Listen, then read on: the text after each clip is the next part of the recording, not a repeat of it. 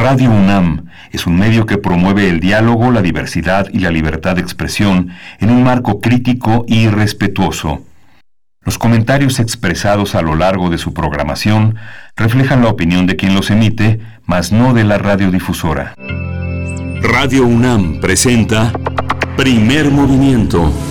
El mundo desde la universidad. Hola, buenos días. Hoy es martes 17 de noviembre, ya son las eh, son las 7:05 de la mañana, está está clareando apenas aquí en la Ciudad de México. Le damos la bienvenida a la Radio Universidad de Chihuahua con quienes nos estamos enlazados desde las 7 de la mañana. Estamos en un esfuerzo de colaboración entre ciudades que tienen su propia programación, pero que se unifican en primer movimiento en la radio universitaria en la Ciudad de México, Ciudad Cuauhtémoc, Ciudad Juárez y la Ciudad de Chihuahua. Está Socorro Montes en los controles técnicos el día de hoy, Uriel Gámez en la producción ejecutiva y está Berenice Camacho del otro lado del micrófono. Berenice, buenos días. Muy buenos días, querido Miguel Ángel Quemain. Qué gusto saludarte, qué gusto estar ya con ustedes en esta mañana de martes. Vamos durante todo el día, bueno, durante toda la transmisión de aquí hasta las 10 de la mañana, totalmente en vivo por el 96.1 de FM, el 860 de AM también, con distintos temas que esperamos siempre sean de su interés y, por supuesto, eh, también, también esperamos sus comentarios en redes sociales. Hagamos comunidad, arroba P, movimiento. Es la manera de encontrar encontrarnos en Twitter y en Facebook, Primer Movimiento UNAM.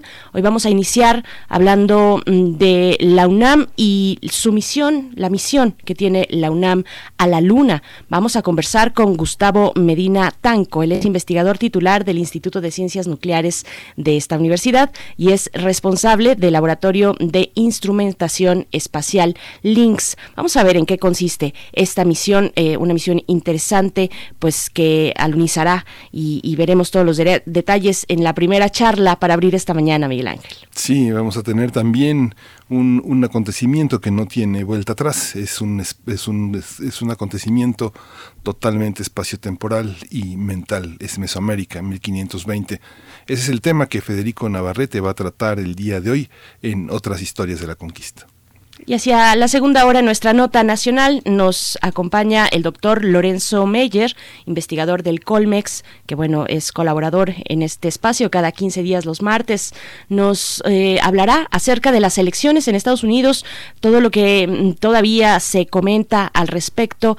Felicitar o no es, por supuesto, uno de los temas eh, que tuvo, por lo menos a nuestro país, en un debate intenso en distintos espacios. Pues bueno, vamos a escuchar qué es lo que nos tiene que contar el doctor Lorenzo Meyer con respecto a este esta decisión del gobierno mexicano de limitarse en aquel momento cuando muchos otros gobiernos, eh, gobiernos europeos, eh, el gobierno de Angela Merkel, el gobierno francés ya enviaban sus felicitaciones eh, muy tempranas al, a, precisamente a Joe Biden por las elecciones de los Estados Unidos y su virtual triunfo, pues pues vamos a conversarlo con el doctor Lorenzo Meyer. Sí, la postura del gobierno mexicano expresada técnicamente muy ampliamente por su embajadora en los Estados Unidos, las, los madrugadores como Ernesto Cedillo con Fox, este, la, la, la noche del sexenio que inició en 2006 con Calderón, este, bueno, hay una, vamos a conversarlo con Meyer.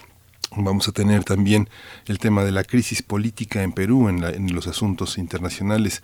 Vamos a conversar con Jacqueline Fox, eh, ella es periodista peruana, y tres, tres, tres presidentes en una semana fue el encabezado de las notas internacionales esta semana para Perú. Por supuesto. Y bueno, después tendremos, como cada día, la poesía necesaria, en esta ocasión en la voz de Miguel Ángel Quemain. Así es que, bueno, no se la pierda porque la poesía es más necesaria que nunca. Eh, durante este año lo ha sido, así es que, bueno, seguro será algo muy interesante. Sí, vamos a tener una mesa que se llama La raíz del mal, la consolidación de la burocracia sindical en Pemex. Se trata de un libro, un libro señero, un libro muy importante que tiene muchos años de investigación, muchos archivos y que ilumina el presente de una manera muy importante. Es, eh, el autor es Ricardo Pozas Orcasitas. Él es doctor en estudios latinoamericanos y, en sociología y pues uno de los pilares del pensamiento político mexicano en, la academia. Ese va a ser nuestro programa de hoy. Por supuesto, nuestra propuesta temática para esta mañana de martes 17 de noviembre. Ya habíamos saludado a la Radio Universidad de Chihuahua, pero yo también les mando un saludo, un abrazo por allá. ¿Cómo amanecen? Cuéntenos en redes sociales. Eh, tenemos buenos amigos por allá que nos, que nos escriben, que nos escuchan, así es que un placer llegar por allá. Vamos a hacer nuestro corte informativo sobre COVID-19, cómo amanecemos esta mañana a nivel nacional, internacional y también información de la UNAM. COVID-19. Ante la pandemia, sigamos informados. Radio UNAM. La Ciudad de México permanecerá una semana más en el color naranja del semáforo epidemiológico COVID-19. Claudia Sheinbaum, jefa de gobierno, dijo que la capital del país se encuentra más cerca del semáforo rojo debido al incremento de hospitalizaciones. Ya ayer también lo mencionábamos. De acuerdo con cifras de las autoridades, en los últimos cinco días la ocupación hospitalaria pasó de 200 a 100 nuevos pacientes internos eh, diariamente. Sí, en la información internacional, la Organización Mundial de la Salud alertó que tener una vacuna contra el coronavirus no basta para derrotar a la pandemia, no será suficiente. Tedros Adhanom, el director general de la OMS, dijo que una vacuna va a completar las demás herramientas que tenemos, no reemplazarlas.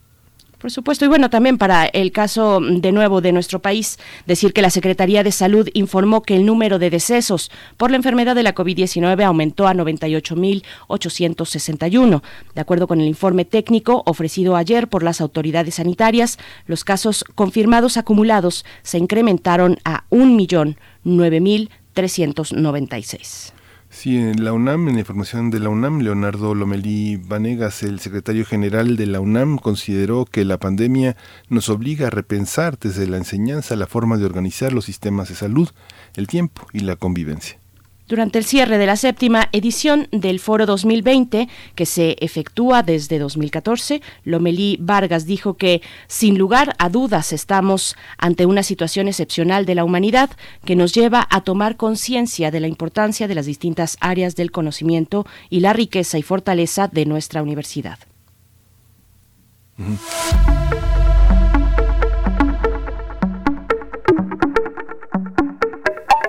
En las recomendaciones culturales hoy comienza el foro El medio es el mensaje. Los medios públicos en tiempos de pandemia. Esto está organizado en el marco del programa El sector cultural tras la pandemia, reflexiones críticas de la Cátedra Internacional Inés Amor en Gestión Cultural. A las 11 horas se va a llevar a cabo la mesa Autonomía y Libertad de Expresión medios de gobierno, medios de Estado o medios públicos. Van a participar Jorge Bravo, Alma Rosa Alba de la Selva y Daniel Martín Pena, bajo la conducción de Benito Taibo. La transmisión de este foro se puede seguir a través de la página de YouTube de la Cátedra Internacional Inés Amor en Gestión Cultural. Así es, por supuesto, no se lo pierdan esta mañana a las 11 de la mañana y nos vamos a ir con música. De nuevo recordamos nuestras redes sociales para eh, hacer juntos este espacio, juntas este, este, eh, esta propuesta matutina de Radio UNAM, arroba P Movimiento, estamos así en Twitter, primer Movimiento UNAM en Facebook y nos vamos a ir con música. Nos vamos a escuchar de Charles Mingus, Jenny Roll.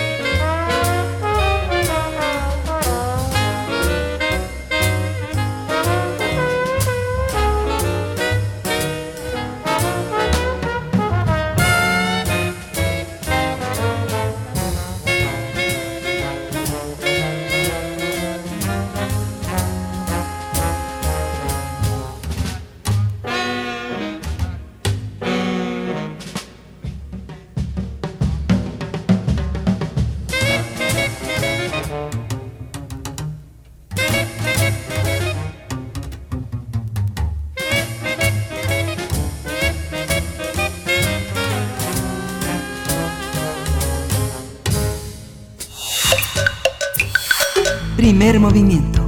Hacemos comunidad. La misión Colmena de la UNAM va a colocar nueve pequeños robots en la superficie de la Luna a finales de 2021 y va a ser la primera de una serie de proyectos destinados para el satélite natural e incluso asteroides a fin de desarrollar un nicho de tecnología. El investigador del Instituto de Ciencias Nucleares, Gustavo Medina Tanco, explicó que la misión a la Luna permite desarrollar tecnología e infraestructura y colocar a la universidad en el uso de satélites pequeños para diversas aplicaciones, además de posicionarla en una o dos décadas en otros campos. La tecnología se basa en tierras raras y metales preciosos que comenzarán a escasear en la Tierra en las próximas décadas, por lo que será comercialmente viable iniciar la explotación de esos elementos en asteroides. Ahora la universidad ocupa el nicho de la microrobótica en aplicaciones espaciales con la fabricación de pequeños robots que trabajan en equipo. Son baratos, robustos, reemplazables y operan en bajas gravedades, entre otras ventajas sobre otros más grandes y complejos robots. En este caso son nueve robots que solos, sin intervención y control externo, obedecen reglas preprogramadas, navegarán aleatoriamente sobre la superficie de la Luna y conseguirán generar un sistema de referencia entre ellos mismos. Serán lanzados en la nave Peregrine de la empresa privada Astrobotic, que también llevará experimentos de otros países y de la misma NASA. Vamos a conversar sobre esta misión universitaria en nuestro satélite natural prevista para el 2021. Hoy nos acompaña Gustavo Medina Tanco, él es investigador titular del Instituto de Ciencias Nucleares de la UNAM y es responsable también del Laboratorio de Instrumentación Espacial LINX. Bienvenido, muchas gracias, doctor Gustavo Medina Tanco, por esta mañana. Buen día, muchas gracias por la invitación, un gusto estar con ustedes. Gracias. Gracias, doctor. Bienvenido. Pues bueno, le pregunto eh, la relevancia y lo complejo de eh, llevar a cabo una eh, investigación, una misión como esta, un proyecto como este. ¿Cuál es su relevancia y sus retos también? Bueno, mira, todo lo que es espacio es complejo. ¿sí? El espacio es sumamente agresivo y requiere de un conjunto de tecnologías muy, muy específicas que en general no se aplican para la vida cotidiana aquí en la superficie de la Tierra. Y además de eso, pues, este, mm, requiere que todas esas eh, tecnologías funcionen en forma muy, muy coordinada. Nadie que haga, que haga espacio está libre de tener problemas. De hecho, esta misma madrugada fue lanzado el cohete Vega desde Kourou, la base de la Agencia Espacial eh, europea en Guiana, llevando el satélite Taranis, un satélite y otro satélite español, pero este satélite Taranis que conozco un poco más, es un satélite en el cual habían estado trabajando desde 2006, desde 14 años, y pues lamentablemente el cohete falló a 8 minutos del, lanzamiento, ¿sí? se perdió la misión. Eh, eso demuestra que, porque nunca nos podemos confiar, ¿no? que estas cosas son muy complejas. Pero también demuestran que son un desafío realmente eh, para los investigadores, para las empresas que participan, para los gobiernos que las apoyan en el sentido de que demuestran esa capacidad que tiene que tener la, humanidad de enfrentar esos desafíos, de no dejarse vencer por los fracasos eh, y seguir adelante siempre hasta llegar a un éxito. Y, esta misión es compleja, esperamos que tenga mucha suerte, ¿sí? pero es una misión muy compleja y es casualmente esa complejidad y ese desafío que creo que es lo más importante como enseñanza inclusive para nuestros alumnos y para nuestro país. Eh, esta misión va a hacer cosas que pues que nunca nadie ha hecho, ¿sí? como ser tratar de navegar por la luna con un robot tan chiquitito, ¿sí? estando tan, tan cerca del regolito lunar. ¿sí? Ese es tal vez el, mayor desafío de todo, porque esencialmente las propiedades de ese, de ese polvo que cubre la luna eh, son tan complicadas que no las podemos reproducir completamente en, laboratorio, a pesar de que obviamente hemos tratado de hacerlo en diferentes aspectos, pero muchas de ellas eh, pues se las va a descubrir esencialmente haciendo la misión y de hecho es parte del objetivo de la misión. Eh, pero bueno, ah, es ese por mencionarte un desafío, pero obviamente son muchos, muchos, muchos. El otro es poner todo eso, eh, nueve robots, más todo el sistema que los va a lanzar sobre la superficie de la Luna, más sus telecomunicaciones y todo, en solo 500 gramos de masa. Eh, pero bueno, no sé. sí. Digamos que es un sistema, va a ser un sistema de monitoreo pues de permanente, de 24 horas. ¿Cuántas personas están involucrados? ¿Qué, eh, qué, qué, qué calidad de investigadores tenemos? Calidad quiero decir, ¿quiénes, quiénes son? ¿Que vienen todos de la misma rama? De la, de la misma especialidad, son varias especialidades. ¿Cómo, cómo, reunió, ¿Cómo se reunió este equipo, doctor? Mira, el, el equipo, y eso es casualmente otro de los aspectos innovadores de esta misión, es un equipo formado solamente por estudiantes. Mm. Eh, antes del, del COVID éramos permanentemente unas 50 personas trabajando en la misión, no siempre los mismos, porque eh, los estudiantes tienen diferentes escalas de tiempo según lo que estén haciendo, si son servicios sociales, tesis de licenciaturas, maestrías o doctorados entonces participan durante diferentes tiempos en la misión y eso es muy difícil de gerenciar administrativamente, pero es una de las características que queremos desarrollar e imponer. De hecho, estamos tratando de desarrollar nuevas técnicas de, gerenciamiento y administración para estas misiones. Y esos alumnos eh, vienen de pues todas las áreas esencialmente, ¿sí? Eh, tenemos alumnos de todas las ingenierías, eh, yo creo que están todas representadas, más eh, física, astronomía, matemática, eh, arte, abogacía, psicología. Eh, de hecho, es un, esfuerzo bien multidisciplinar en el cual tratamos de aprovechar las perspectivas que cada persona tiene según la carrera que ha elegido de ver y enfrentar la realidad para encontrar soluciones innovadoras. Pero son todos alumnos, son todos jóvenes, nos gustaría que todos ellos se conviertan en, exitosos innovadores. Y ya han pasado en los cuatro años, poco más de cuatro años que llevamos desarrollando esta misión, eh, pues casi 200, 200 estudiantes formándose con ella y cumpliendo con eso una de las misiones fundamentales de la universidad. Em, y aparte de eso, obviamente en paralelo, pues se va desarrollando conocimiento, se va desarrollando infraestructura, que es importante casualmente en el sentido de que te sentía mencionar al, comienzo cuando presentabas la misión, es que sea algo que queremos que quede claro, es que no queremos que esta sea una única misión a la Luna. Lo que queremos no es poner nuevos robotcitos en la Luna, lo que queremos es desarrollar todo un nicho de tecnología con el cual pues México se pueda posicionar, eh, posicionar en el futuro eh, en lo que va a ser realmente la incorporación del sistema solar interior, por lo menos, a lo que es la vida cotidiana de nuestra sociedad, ya sea como parte de exploración científica, explotación eh, de, de minería y de otros recursos naturales.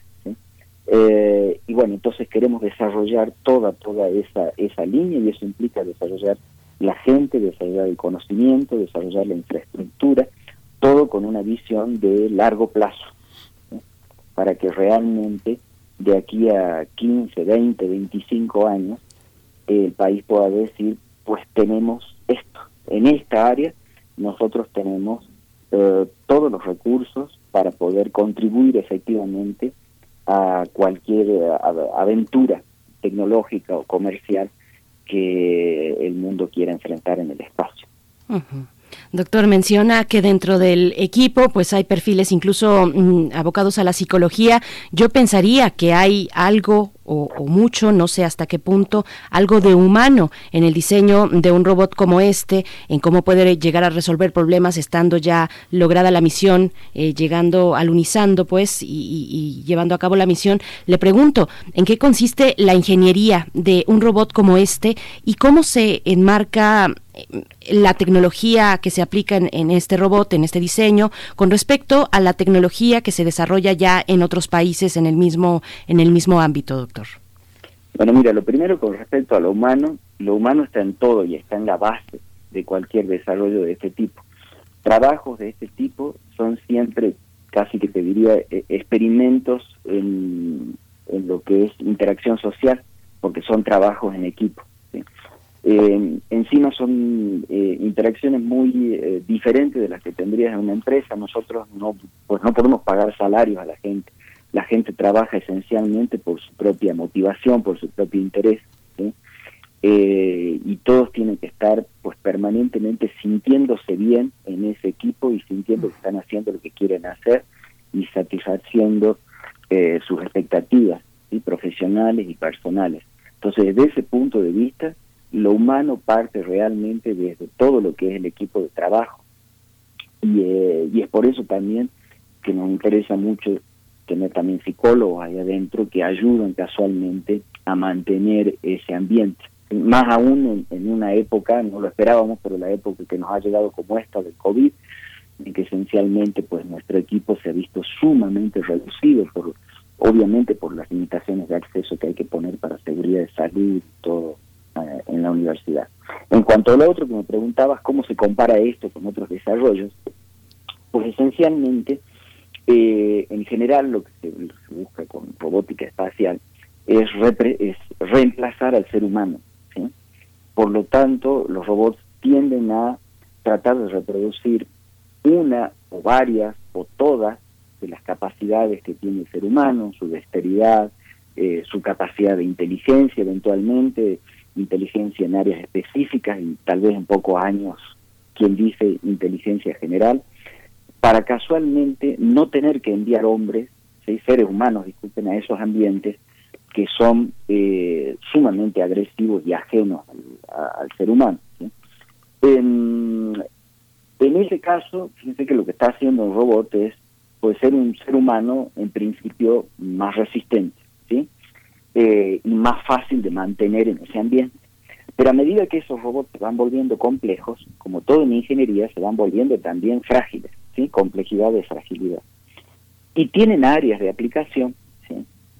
Por ejemplo, uno de esos robots muy complejos va a tener mucha masa, va a ser muy caro, le va a costar trabajar en un ambiente de gravedad muy baja, como en un asteroide, por ejemplo, que tiene un milésimo de la, gravedad terrestre. Eh, y obviamente siendo tan caro, pues podrás mandar en una misión uno, dos, tres. Eh, si uno de esos robots se daña, pues se pierde una parte importante, tal vez toda la, misión. Entonces hay actividades que obviamente eh, los vamos a requerir como un elemento imprescindible, pero lo que buscamos nosotros es un, otra cosa complementar. Y es que el hecho de que la naturaleza, para realizar pues eh, grandes obras, eh, no solamente utiliza seres muy complejos, sino que muchas veces utiliza seres muy simples.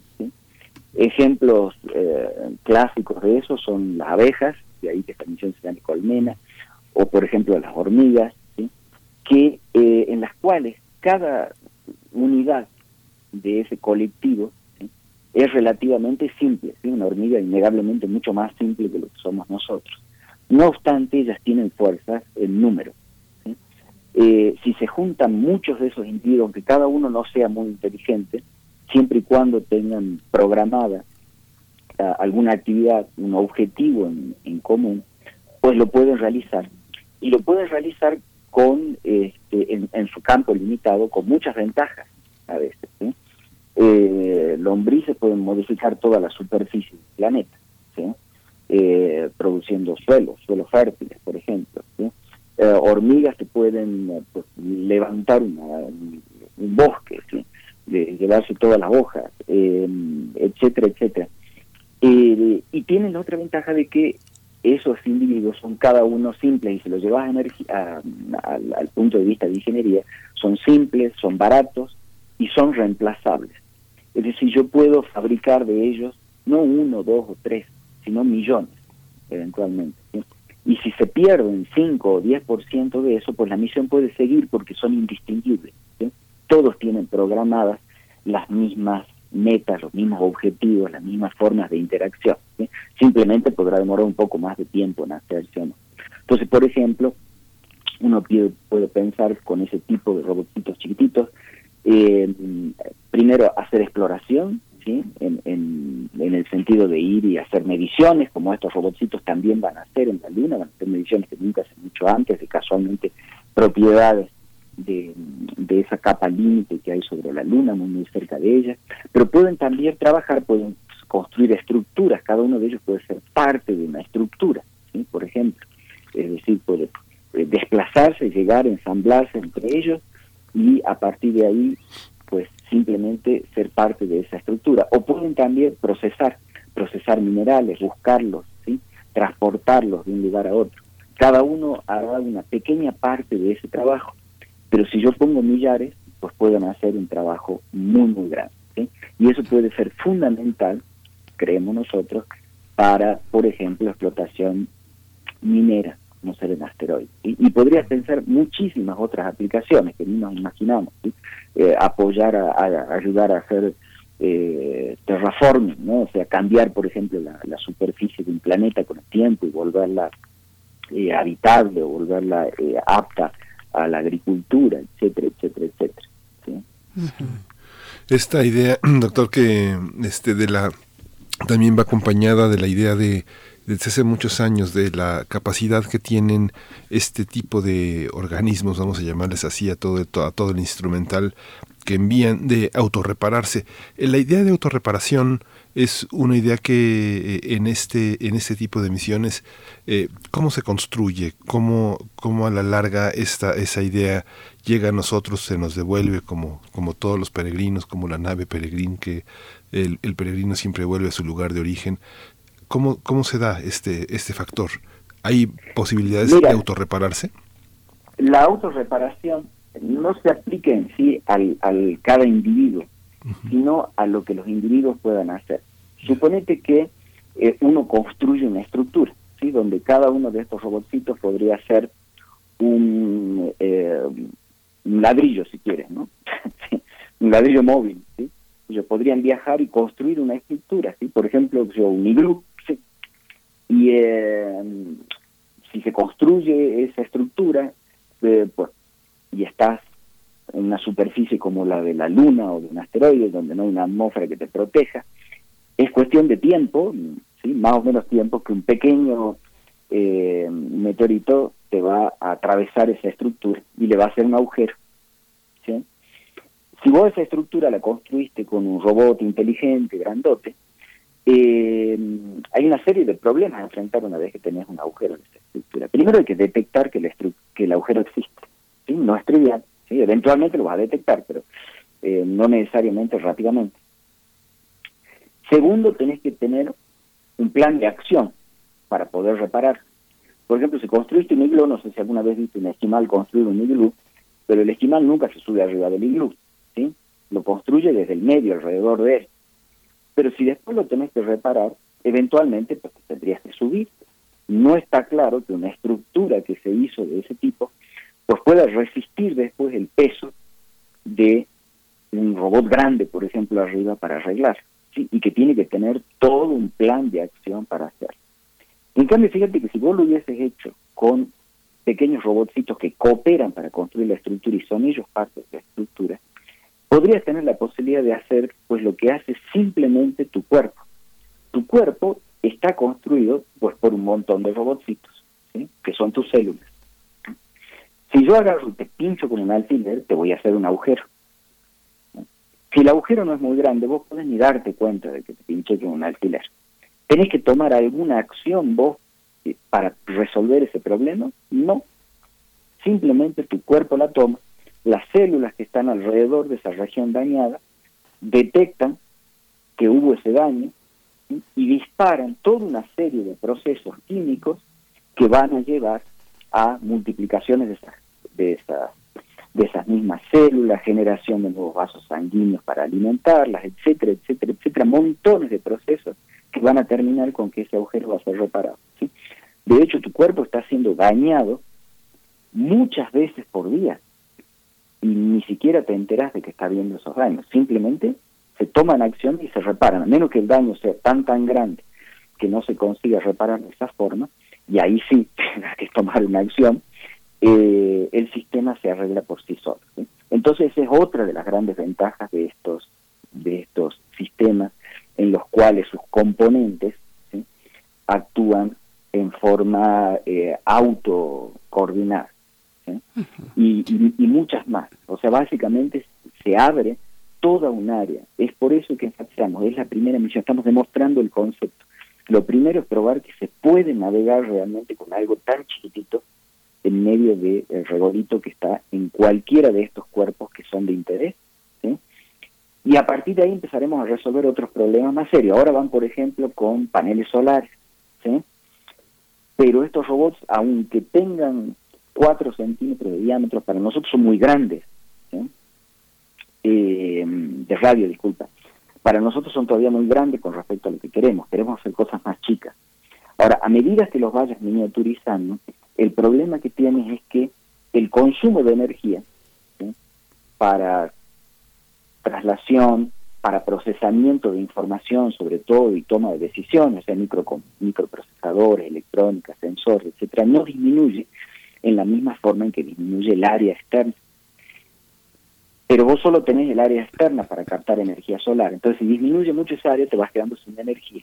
Entonces, también vamos a empezar a explorar otras formas de tratar de minar energía con estos mismos robots a medida que vas viajando, así como puede hacer una lombriz, por ejemplo, que va obteniendo energía eh, del mismo medio con el cual interactúa. Eh, digamos, todos esos son pasos que se irán haciendo más adelante para todo esto. Estamos conversando con el doctor Gustavo Medina Tanco, eh, titular, investigador titular del Instituto de Ciencias Nucleares de la UNAM, eh, sobre esta misión, la misión Colmena de esta universidad. Y bueno, yo le pregunto, doctor, acerca de los objetivos de esta misión. Hay un gran tema de fondo sobre la forma en la que entendemos la propiedad eh, o la mm, manera de hacernos de los recursos por supuesto naturales, terrestres y en este caso extraterrestres. Cuando pensamos en grandes empresas privadas involucradas en la exploración espacial, pues podemos también cuestionar hasta dónde un paso tan importante puede ser de interés privado y dónde entra también lo público. Eh, no es el caso de la UNAM, la UNAM es un ente público precisamente, pero le pregunto, pues, qué reflexiones van guiando esta misión eh, con respecto a sus objetivos y qué decir de la explotación de los recursos extraterrestres. Bueno, mira, esa es una de las razones también por la que eh, invitamos a, jóvenes eh, abogados o estudiantes de abogacía a entrar también en el laboratorio, porque nos interesa atacar todos esos aspectos. Y como bien menciona, el aspecto legal es un aspecto muy importante. Hoy en día, eh, todo lo que es el, el, acceso a recursos en el espacio, pues está gobernado por un tratado que se hizo que es de la época de los 70, cuando efectivamente pues estaba muy distante en, en el campo completamente de la ciencia ficción la posibilidad real de ir hasta otros cuerpos hasta otros cuerpos celestes y explotarlos comercialmente entonces esencialmente lo que existe es algo que, define el espacio casi casi fuera la Antártida no o sea puedes ir ahí puedes hacer uso mientras estás ahí de lo que encuentras pero no explotarlo comercialmente. No obstante pues en mi visión personal, como todo tratado, un tratado refleja los intereses de eh, posibilidades de una sociedad en un determinado momento del tiempo. Eh, las leyes son para ser, para mi visión, instrumentos vivos que tienen que evolucionar y cambiar. ¿sí? Eh, y no dudo que eso se va a hacer. De hecho, ya con la firma de los acuerdos de Artemis, para lo que va a ser el, acceso a la, Luna a partir de 2024, 2025, ya empieza a verse ese, ese cambio, esa tendencia, si bien no es un acuerdo hecho por, por las Naciones Unidas o algo así que afecta a todo el mundo, sino por un grupo de países, pues son países líderes y es cuestión de tiempo, yo creo, a que esa mentalidad eh, comience a, a, difundir porque simplemente pues es parte de la realidad, los recursos están allí y hasta nuestra mejor manera de hacer avanzar, pienso yo, a la humanidad en el espacio, pues abrirlo al espacio comercialmente. ¿sí? Eh, fíjate que, por ejemplo, tal vez en alguna medida el espacio es muy parecido al océano. Eh, el océano, el océano de aguas profundas, o sea, más allá de las 200 millas de la costa de cualquier país, pues es un, un común, ¿no? Una propiedad común de la humanidad un pez que está en medio del océano no es de nadie. Hasta que alguien lo pesca y se lo lleva a otro país y lo vende, en ese caso pasa a ser un producto comercial. Eh, pues alguna cosa así va a tener que pasar con el espacio. Y simplemente eh, también pienso que hay que poner en perspectiva.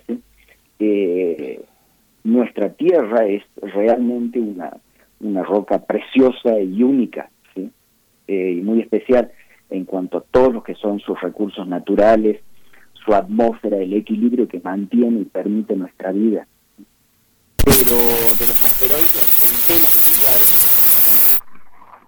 eh, muchísimos. Eh, por lo tanto, pienso que no, no veo yo ningún problema realmente en su, explota, en su, en su explotación eh, comercial, desde que viabilice también que la raza humana se siga propagando e inclusive se pueda trasladar a otros lugares del sistema solar primero y de otros planetas inclusive para también perpetuarse. Porque si de alguna forma ponemos una mentalidad de impedir que se exploren los recursos eh, espaciales, pues estamos limitándonos a quedarnos en la Tierra. Y sabemos que aquí la vida es frágil. Basta que caiga un asteroide y chao, nuestro futuro es el de los dinosaurios. Entonces nos tenemos que expandir si queremos salvar esto. No hemos encontrado vida inteligente hasta ahora en ningún otro lado de la galaxia del cual recibimos señales de radio, por lo menos eso todavía nos da una importancia más grande como especie. Creo que es casi un deber nuestro el, propagarnos para tratar de volvernos estables, para, valorizar lo que al universo le ha llevado 13.700 millones de años crear, que es la inteligencia que tenemos, y para eso pues tenemos que incorporar al espacio como parte de nuestra vida y eso quiere decir que lo tenemos que hacer también desde el punto de vista financiero, político y social. Por supuesto. Bien, pues doctor, estaremos hablando, si nos lo permite, eh, en la, eh, pues en el momento previo a, que esto ya se acerque precisamente a lograrse por ahí de finales del próximo año. Ojalá antes podamos conversar, doctor Gustavo Medina Tanco, pero estamos pues pendientes precisamente de esta novedad que implica la misión Colmena de la UNAM. Nosotros le agradecemos mucho y le deseamos muy buen día. Muchísimas gracias y mucho éxito también. Un abrazo para todo el equipo. Muchas gracias. Será el abrazo. Hasta luego. Hasta pronto, doctor Gustavo Medina Tanco, investigador titular del Instituto de Ciencias Nucleares de la UNAM, responsable del Laboratorio de Instrumentación Espacial LINX. Vamos a ir con música, um, esto que seguramente a muchos les gustará, Any Color, You Like, de Pink Floyd, una canción que se desprende del Dark Side of the Moon de 1973. Vamos a escuchar.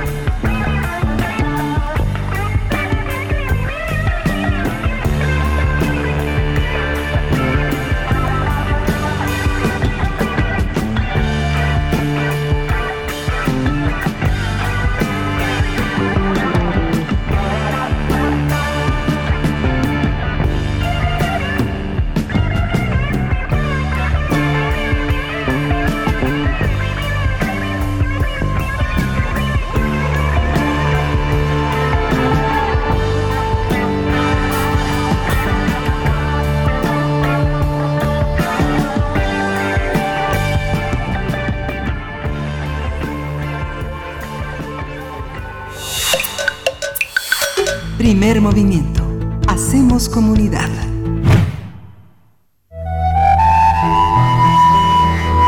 Otras historias de la conquista.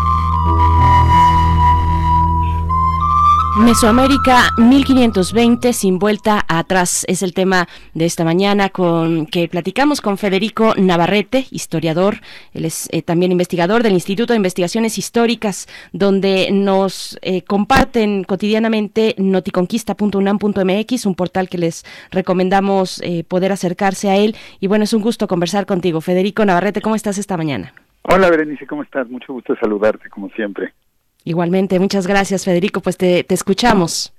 Pues mira, justamente la, la, reflexión sobre, estamos llegando al fin de año 2020, que fue un año que definitivamente no fue como nadie lo hubiera planeado a principios de año y que pues vino con una epidemia global que ha afectado a, la población de nuestro país y a la de todo el mundo, vino con conflictos políticos que no nos podíamos imaginar en, en el país vecino del norte y con una incertidumbre respecto al futuro como yo creo que yo no recuerdo que hayamos experimentado quizá nunca antes en nuestra vida. Y pues eso me hace pensar mucho en lo que pasaba hace 500 años en estas mismas tierras, que porque en 1520 también fue un año que los mesoamericanos podrían llamar como, como nuestro año, un año que nadie hubiera podido imaginar, porque pues tuvieron una epidemia terrible de viruela, una enfermedad desconocida que llegó con los expedicionarios españoles y africanos y que eh, se, esparció muy rápidamente por Mesoamérica en 1520, tuvieron una guerra en México Tenochtitlan y luego nuevas batallas en el Valle de Puebla hacia el final del año, y, y al final de 1520, como nosotros en 2020, es muy probable que todos, todas las personas en Mesoamérica tuvieran la sensación de que habían entrado a una etapa diferente de su historia, que el futuro no era lo que solía ser antes, que, que los, los marcos de referencia que tenían pues ya no eran tan válidos y que las cosas estaban cambiando eh, de una manera pues súbita y impredecible. Entonces creo que desde nuestro 2020 tan tan difícil podemos pensar un poquito en ese 1520 de los mesoamericanos y, quizá entenderlos mejor de lo que los hubiéramos entendido hace un año. Por supuesto. Sí, era, era un momento, era un momento eh, de, enorme complejidad porque también se habían, eh, estaban en el crisol varios pueblos eh, de, milenarios en el caso del territorio que conocemos hoy como México, Federico. Sí, exactamente, Miguel Ángel. Sí, o sea, y, y realmente lo que ya pasó para 1520 es que los españoles ya llevaban un año y medio en México para, para fines de 1520, lo cual pues es mucho tiempo en realidad, si lo, si lo vemos, desde luego visto a la distancia no parece nada, pero en ese momento pues fue un largo tiempo y ya para esas alturas, por ejemplo, ya habían nacido los primeros hijos de mujeres mesoamericanas y padres españoles, ya muchas mujeres mesoamericanas hablaban español, empezando por Malinche, y, y este, había un contacto cotidiano, ya se habían establecido alianzas muy firmes de los españoles con Texcoco, con Tlaxcala, con Huejotzingo, con muchos otros pueblos, con Chalco, pueblos muy poderosos todos, y ya los cambios eran, eran visibles, o sea, ya eran eh, innegables, y, un poco en, un artículo justamente que se publica esta semana en Noticonquista, lo que, lo que yo analizo es que para fines de 1520 habían cambiado ya tantas cosas en Mesoamérica, que la mayoría de los actores políticos del, del, de la región, digamos, de lo que hoy es México, probablemente preferían que siguieran los cambios a tratar de restaurar el status quo. Y eso es algo que debemos pensar cuando hablamos de volver a la normalidad, pues muy probablemente nadie quiera volver a la normalidad de antes porque pues todos nos acordamos que no funcionaba demasiado bien, ¿no? Y, y entonces en Mesoamérica, eh, pues los mexicas obviamente eran los más interesados en que todo se volviera a ser como antes y en volver a imponer su dominio y restablecer la estructura imperial que habían construido con tanto trabajo en las décadas anteriores, pero pues por otro lado, sus aliados más cercanos, los texcocanos ya se habían peleado con ellos, se habían aliado con los españoles ahora y ellos tenían un proyecto diferente, que era restaurar el poder de Texcoco a expensas justamente de Tenochtitlan. Y pues no se diga de Tlaxcala, que ya había ganado tanto con la alianza, pese a la derrota de la Noche Triste, Tlaxcala pues ahora ya era la, había derrotado a Cholula, había expulsado a los mexicas del Valle de México y era sin duda la poteo, no el Valle de México, perdón, del Valle de Puebla, y era sin duda la potencia principal en el Valle de Puebla. Entonces, todos estos actores diferentes pues ya, ya le apostaban más al cambio y tenían más que ganar con que continuara la guerra y siguieran las transformaciones que en tratar de restaurar el orden anterior. Es, es impresionante y eso es algo que, que yo he encontrado varias veces en la, en la historia de México, como de repente eh, los arreglos políticos y sociales que habían funcionado durante mucho tiempo, como por ejemplo el Imperio Mexica, no, tenía dos o tres décadas, no era tanto, pero ya había funcionado, digamos, de repente son cambiados en segundos o en muy poco tiempo y, y ya es imposible volver a lo anterior. Algo parecido pasó con el régimen colonial a partir de 1808, que comenzó a desintegrarse. El porfirismo también se, se colapsó con una velocidad sorprendente y, pues, y finalmente creo que también en los últimos años hemos vivido ese tipo de transformaciones tan radicales. Entonces, también es interesante pensar las opciones que tenían los diferentes actores de 1520, cambiar o seguir como estaban, aliarse con los desconocidos o aliarse con, con los conocidos, con los mexicas. Esas opciones por el cambio o contra el cambio quizá no sean diferentes a las que nosotros enfrentamos ahora. Sí, hay una cosa, Federico, que me, que me, gusta muchísimo de, de, la intervención que haces en esta ocasión, en la que en un solo, en, de un plumazo, muestras cómo en 18 meses se modificó la dieta, la forma de vestir, y cómo ya habían nacido los primeros hijos de uniones entre mujeres nativas y españoles, y cómo estos, cómo estos niños empiezan a ser educados en, en su mayor parte como indígenas, y que se funda esta, este vínculo de el parentesco, eh, que es fascinante como lo es, es tan sintética tu manera de, de narrarlo. Pues a mí lo que lo que me impresiona es también, imagínate, se supone que Mesoamérica había vivido aislada durante tres mil, cuatro mil años, que era una civilización cerrada sobre sí misma, que no pudo conocer, conocía lo nuevo, la diferencia humana. Eso es algo que han dicho muchos autores.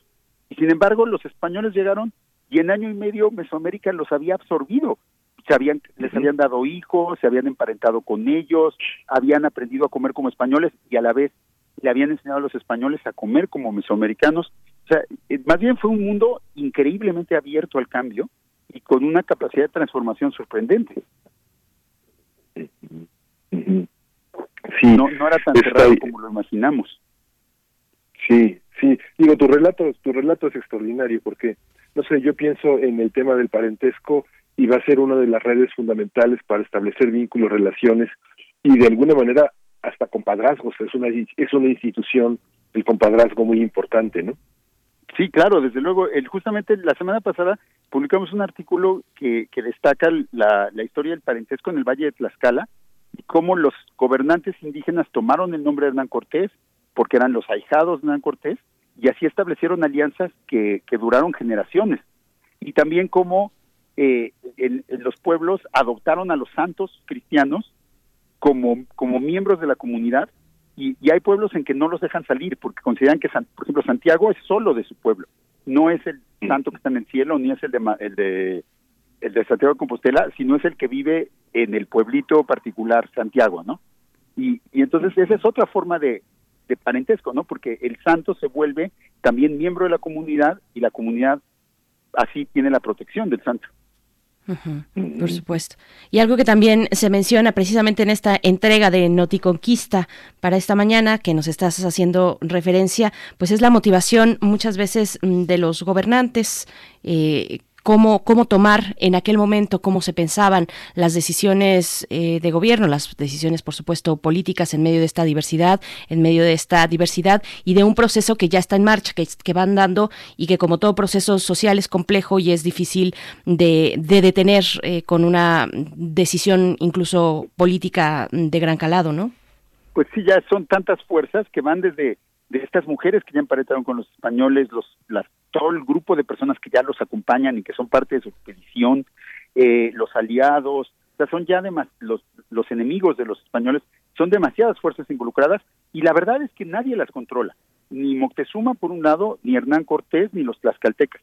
Todos están como empujando una pelota inmensa que va creciendo y realmente nadie sabe a dónde va a llevar. Y, y eso fue lo que pues, sucedió en el siguiente año, ¿no? Que fue la, la guerra y la toma de México Tenochtitlan.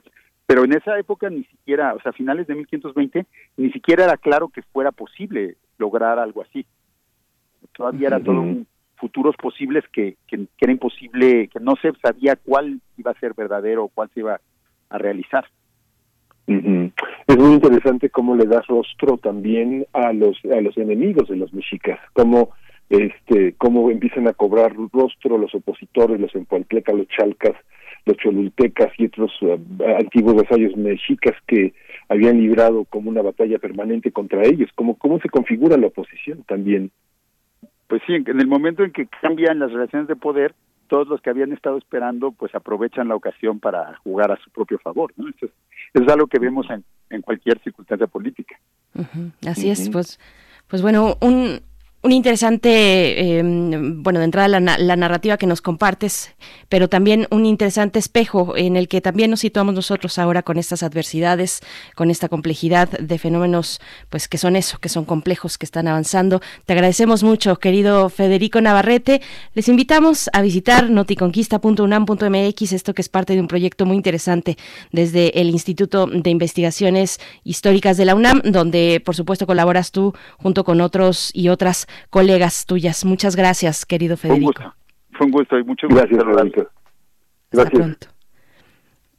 Bien, querido Miguel Ángel, por ahí tuviste una, una falla técnica, te encuentras en, a través de la línea y no a través de ese aparatito que nos ha llevado a lo largo de estas de estos meses de pandemia para poder conectarnos. Vamos a ver cómo funciona la, la, siguiente hora, pero nos vamos a despedir ya de la Universidad de, de la Radio Universidad de Chihuahua. Muchas gracias por estar en sintonía con estas frecuencias, ambas frecuencias universitarias. Nosotros volvemos después del corte en el 96.1 de FM, también en www.radio radio.unam.mx y en el 860 de AM también. Vamos al corte. Síguenos en redes sociales. Encuéntranos en Facebook como Primer Movimiento y en Twitter como arroba PMovimiento. Hagamos comunidad.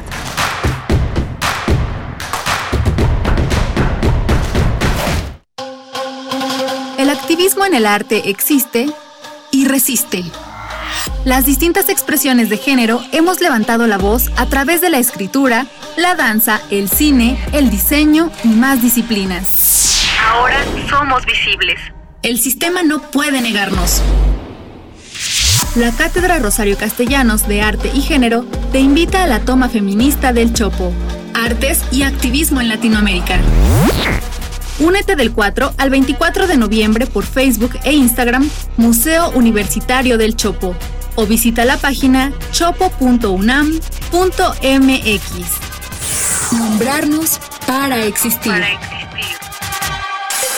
Museo Universitario del Chopo. Soy más, más alcohólico que drogadicto, pero ya al último empecé a probar lo que es la piedra y la cocaína. Fue cuando murió mi hija.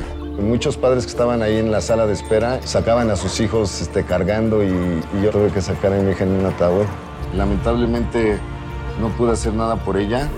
En el momento que murió mi, mi hija, realmente hasta los perros lloraban conmigo. El mundo de las drogas no es un lugar feliz. Busca la línea de la vida. 800-911-2000. Mi INE está hecho de la participación voluntaria de quienes vigilamos que las elecciones sean siempre limpias y creíbles. Hecho de la confianza y certeza que las y los ciudadanos le damos a las elecciones. Si quieres hacer algo grande por la democracia, participa como observadora u observador electoral. Presenta tu solicitud e infórmate en INE.mx. Con todas las medidas sanitarias, vigilaremos estas elecciones. El 6 de junio de 2021 participo en la observación electoral.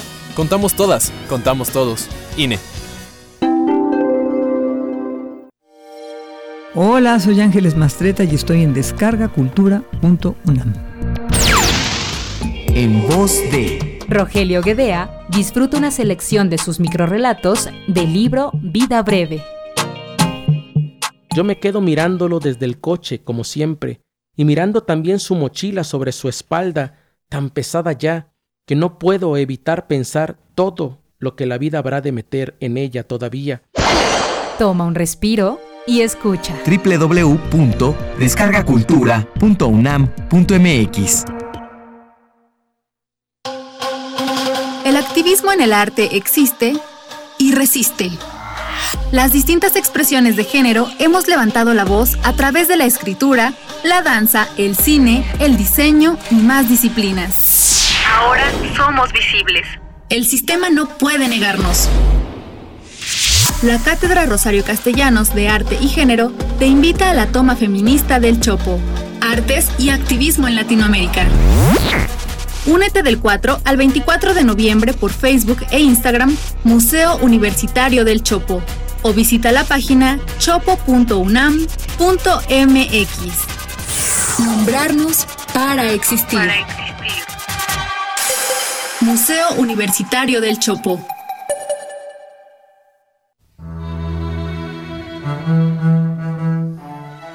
A mano, secretos, de edición limitada, irrepetibles, distintos, diversos, nuevos.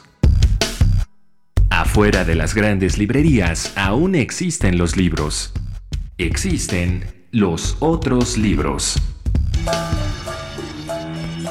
Radio UNAM te invita a continuar con su tradición del Tianguis de la Diversidad Textual en un formato a distancia. Los otros libros. Entrevistas y presentaciones de libros y editoriales alternativas a través de Facebook Live.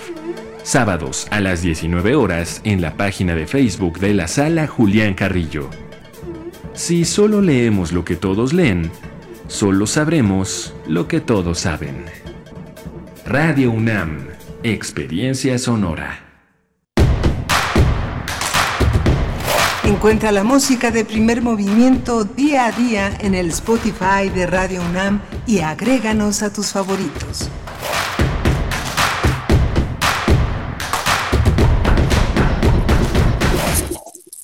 Muy buenos días, bienvenidos, bienvenidas. Estamos en primer movimiento en este martes 17 de noviembre. Son las 8 con 4 minutos de la mañana, hora del centro del país. Nos unimos en este momento a la transmisión también con la radio Nicolaita en el 104.3. Llegamos a Morelia.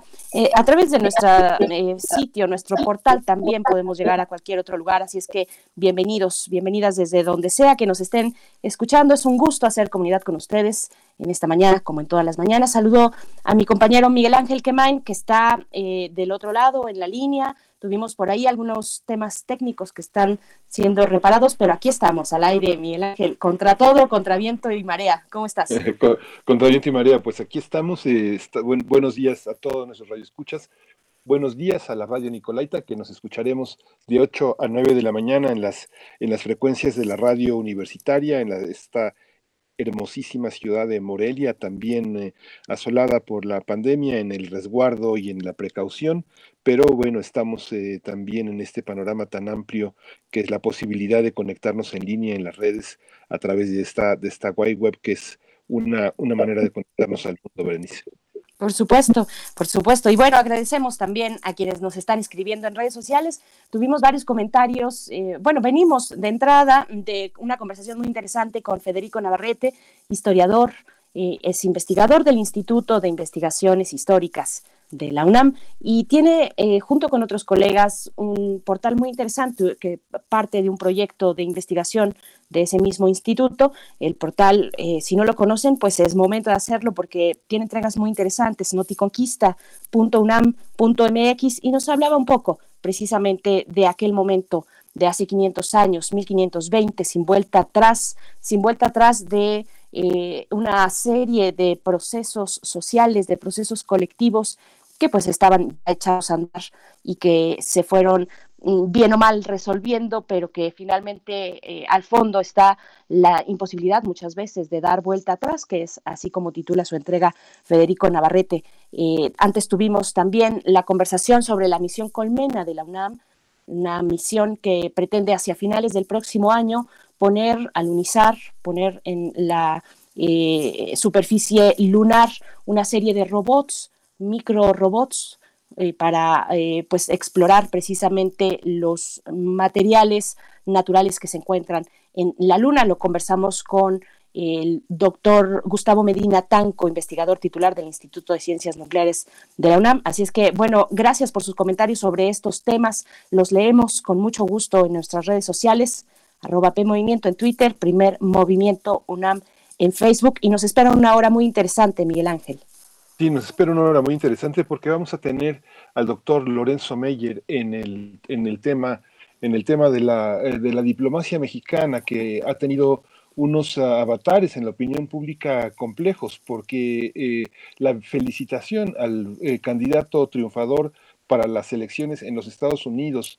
Joe Biden, eh, que recibió las felicitaciones de muchos países amigos de los Estados Unidos, tampoco también recibió, eh, no recibió una felicitación inmediata del presidente, señalando que no había eh, que intervenir en este en estos temas internos la soberanía y la autonomía de los pueblos, principios que son válidos y que el propio gobierno estadounidense reconoció como parte de, una, de un sistema eh, que en este momento tenemos en México. Y vamos a tener también el tema de Perú, el tema de Perú, la crisis política en Perú, que ya trabajamos la semana pasada, que conversamos con Jacqueline Fox, eh, la periodista peruana que ha estado ah, dando seguimiento a todo este tema de la detención, de la, de la separación del cargo del presidente. La, eh, el presidente eh, tuvo que renunciar, también el presidente sustituto, el presidente que reemplazó a Martín Vizcarra, y ahora estamos ante una nueva crisis política que enfrenta un enorme enojo de la sociedad peruana. Por supuesto, pues bueno, esto para la hora que ya inicia y nos vamos a ir precisamente ya con nuestra nota nacional. Ya está el doctor Lorenzo Meyer en la línea. Primer movimiento. Hacemos comunidad. Nota nacional. Bueno, pues ya estamos en este momento de conversar con el doctor Lorenzo Meyer. Él es eh, profesor, investigador del Colmex. Nos acompaña cada 15 días los martes con distintos eh, temas, muchos de ellos que tienen que ver con las relaciones, la relación bilateral entre México y los Estados Unidos. En esta ocasión para hablar de las elecciones. Bueno, un tema que sigue dando de sí y una controversia entre varias que se encontraron durante ese proceso electoral en esta que eh, toca directamente a nuestro país Felicitar o no felicitar es la cuestión. Bienvenido, Lorenzo Meyer. ¿Cómo estás? Te saludamos Miguel Ángel Quemain y Berenice. Vamos a hacerle, eh, vamos a robarle inspiración a Shakespeare y tener el tema de felicitar o no felicitar. Esa es la cuestión para Andrés Manuel López Obrador y para el gobierno de México en relación a las elecciones norteamericanas y al eh, triunfo perdón, al triunfo pues, anunciado por varios ay, eh, por ahí nos sí sí disculpa Lorenzo Meyer tuvimos por ahí una cuestión técnica eh, porque estamos intentando que nuestro querido Miguel Ángel Quemain te pueda escuchar a ti también. Todos los demás te escuchamos perfectamente así es que disculpa la, interrupción por favor continúa. Bueno en eh, la respuesta que hubo mundial a la notificación de que el ex vicepresidente Biden había triunfado sobre Donald Trump, bueno, pues hubo una eh, avalancha de felicitaciones al eh, candidato demócrata. Y aquí en México se puso mucho énfasis en que el gobierno mexicano no lo había hecho y también algunas noticias no muy eh, no se destacó mucho en Estados Unidos esto pero alguien eh, también eh, hizo notar que el gobierno de Andrés Manuel López Obrador pues no no había felicitado para nada a Biden. Y la razón en nuestro caso en nuestro caso lo subrayo está en la historia bastante complicada de la relación México-Estados Unidos. El reconocimiento como tal, pues no viene al caso porque las relaciones entre México y su vecino del norte siguen eh, normales, no hay que, no es el reconocimiento al gobierno, es el reconocimiento eh, a un triunfo electoral que es distinto pero en fin, está relacionado. Y es que la experiencia mexicana es un tanto diferente a la de otros países en sus tratos con Estados Unidos. En nuestro caso, el eh, reconocimiento que los norteamericanos han hecho a gobiernos mexicanos sí ha tenido implicaciones eh, bastante importantes, muy serias. Ha sido usado como un arma de presión y a veces muy eficaz en eh, momentos en que México tiene problemas eh, internos. Y como ya sabemos, pasado el tiempo, eh, se hizo casi una doctrina, o no casi, sino una doctrina de política internacional, el que el reconocimiento no debía de ser un arma política, que México ni da reconocimientos ni quita reconocimientos a ningún otro gobierno del mundo eh, con el que tenga relaciones, que simplemente en casos difíciles retira a su eh, enviado, ya sea eh, ministro en otros tiempos, embajador ahora, o lo mantiene, pero no dice nada sobre la naturaleza del gobierno con el que está teniendo esta eh, pues dificultad. Y lo mismo es eh, en eh, relación a, a otra, una variante del eh, reconocimiento que es la, la felicitación. México felicita a quien es reconocido como el que triunfa en unas elecciones mm, normales. Pero si no hay un anuncio oficial del otro lado, de la contraparte, en el sentido de que se llevaron a cabo elecciones, el partido representado por fulano obtuvo la mayoría y ya, listo. Entonces, pues eh, se hace esta cosa protocolaria de felicitarlos, ya sea que nos guste o no nos guste, pero se felicita de todas maneras. Resulta que en el caso norteamericano no hay un eh, anuncio oficial, nadie oficialmente ha dicho quién es el eh, ganador de las elecciones que se llevaron a cabo al inicio de este mes de noviembre. No hay eh, quien tomó la decisión, o quienes tomaron la decisión de anunciar al mundo el triunfo de Biden fueron las televisoras las grandes cadenas de televisión de Estados Unidos, incluyendo la que apoyaba a Trump, que es Fox, eh, la cadena Fox.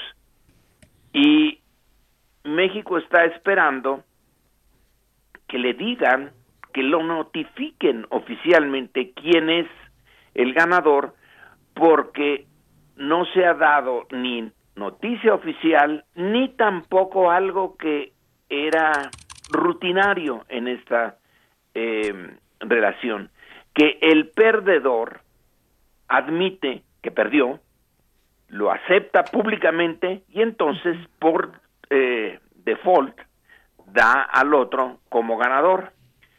Así que en Estados Unidos no hay ni el equivalente al Instituto Nacional Electoral ni eh, el que se supone perdedor, bueno, que suponemos todos que perdió y que le da eh, a gentes como yo mucho gusto es Donald Trump. Él dice, no, no he perdido. La elección no está completa. Hay irregularidades, las voy a pelear y voy a ganar. Bueno, en ese caso, México eh, como gobierno se abstiene de felicitar hasta que no quede claro quién fue el ganador. Claro que eh, eh, todos sabemos que va a ser muy, muy, muy, muy difícil, muy improbable que le quiten su victoria a Biden, que sería una catástrofe. Pero oficialmente no hay ganador. Y vamos a la historia de México rápidamente. Unos cuantos ejemplos para ver la importancia de esto. A mediados del siglo XIX, el gobierno en una guerra civil eh, abierta el gobierno encabezado por eh, Juárez estaba ya arrinconado en Veracruz eh, por los conservadores y es ahí cuando eh, teniendo casi nulo dominio sobre el resto del país Estados Unidos lo reconoce a Juárez como presidente cuando no tenía el control del país. Pero el precio fue altísimo.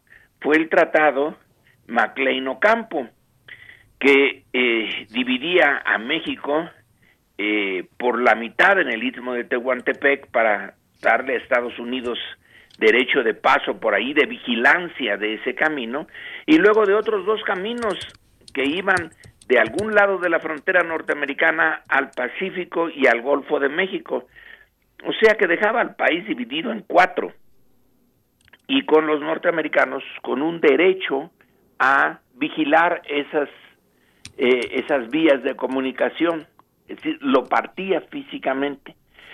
No se llevó a cabo este, eh, no se ratificó por Estados Unidos este tratado porque eh, los norteños no lo vieron con buenos ojos ya que estaban en pugna con el sur. Así que México se salvó de esa división. Pero ahí está el punto. Reconocer como instrumento de presión. Luego Porfirio Díaz, cuando llega a la presidencia, los Estados bueno, llegó por la fuerza, desde luego, eh, en los 1870, Estados Unidos no lo reconoce durante más de un año de que había ya asumido el poder como eh, presidente constitucional hasta que no da muestras de que puede iniciar los pagos de reclamaciones norteamericanas que se habían firmado en gobiernos anteriores. Entonces sí ya lo reconoció. Luego ya con la revolución, bueno, pues eh, a Carranza, que más o menos tiene el control del territorio, Estados Unidos lo reconoce de facto y luego de jure con ciertos trabajos. Estaba negociándose, eh, que afortunadamente no se, tocó, eh, la constitución misma. Acordémonos que Estados Unidos tenía unas tropas en México al final de 1916 persiguiendo a Villa con el general Pershing al frente. Luego viene eh, la caída de Carranza, su asesinato, y otra vez el tema del reconocimiento. Y durante tres años no se reconoce al gobierno que encabeza Obregón hasta que no eh, firma el acuerdo de Bucareli.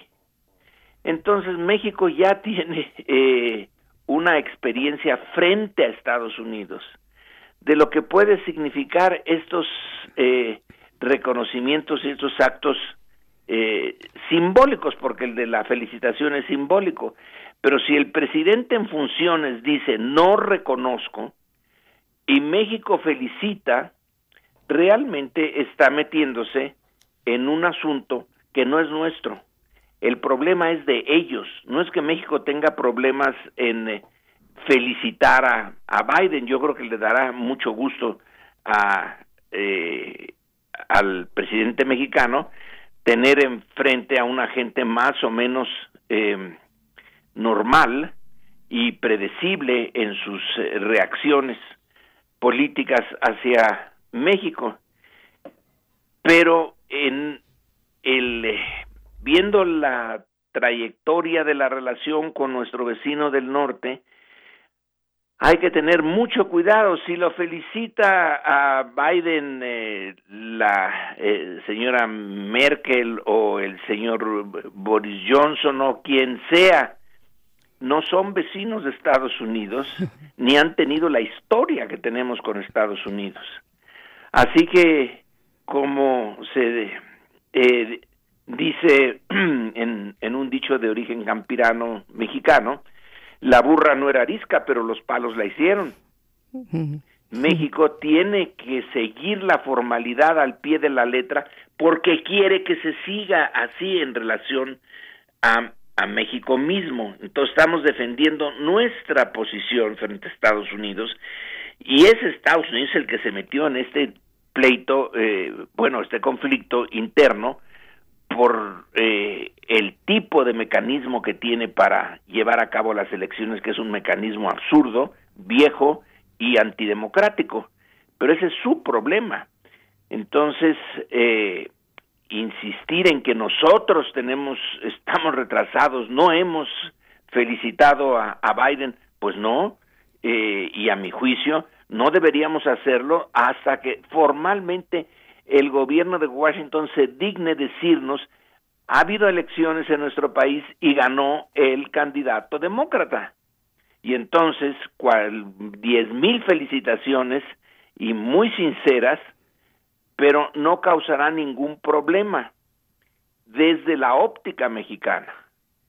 Por eso, eh, y en conclusión, se trata de un tema norteamericano, de un problema en que están metidos los norteamericanos y que algunos quieren que nosotros nos metamos también en ese problema. Pero eh, lo más prudente, lo eh, natural para nosotros es no dar pie a que lo que hagamos a nosotros, como ya ha sido el caso en el pasado. Y por eso más vale la prudencia que alguien dice, ah, pero este Biden se va a sentir y lo va a cobrar.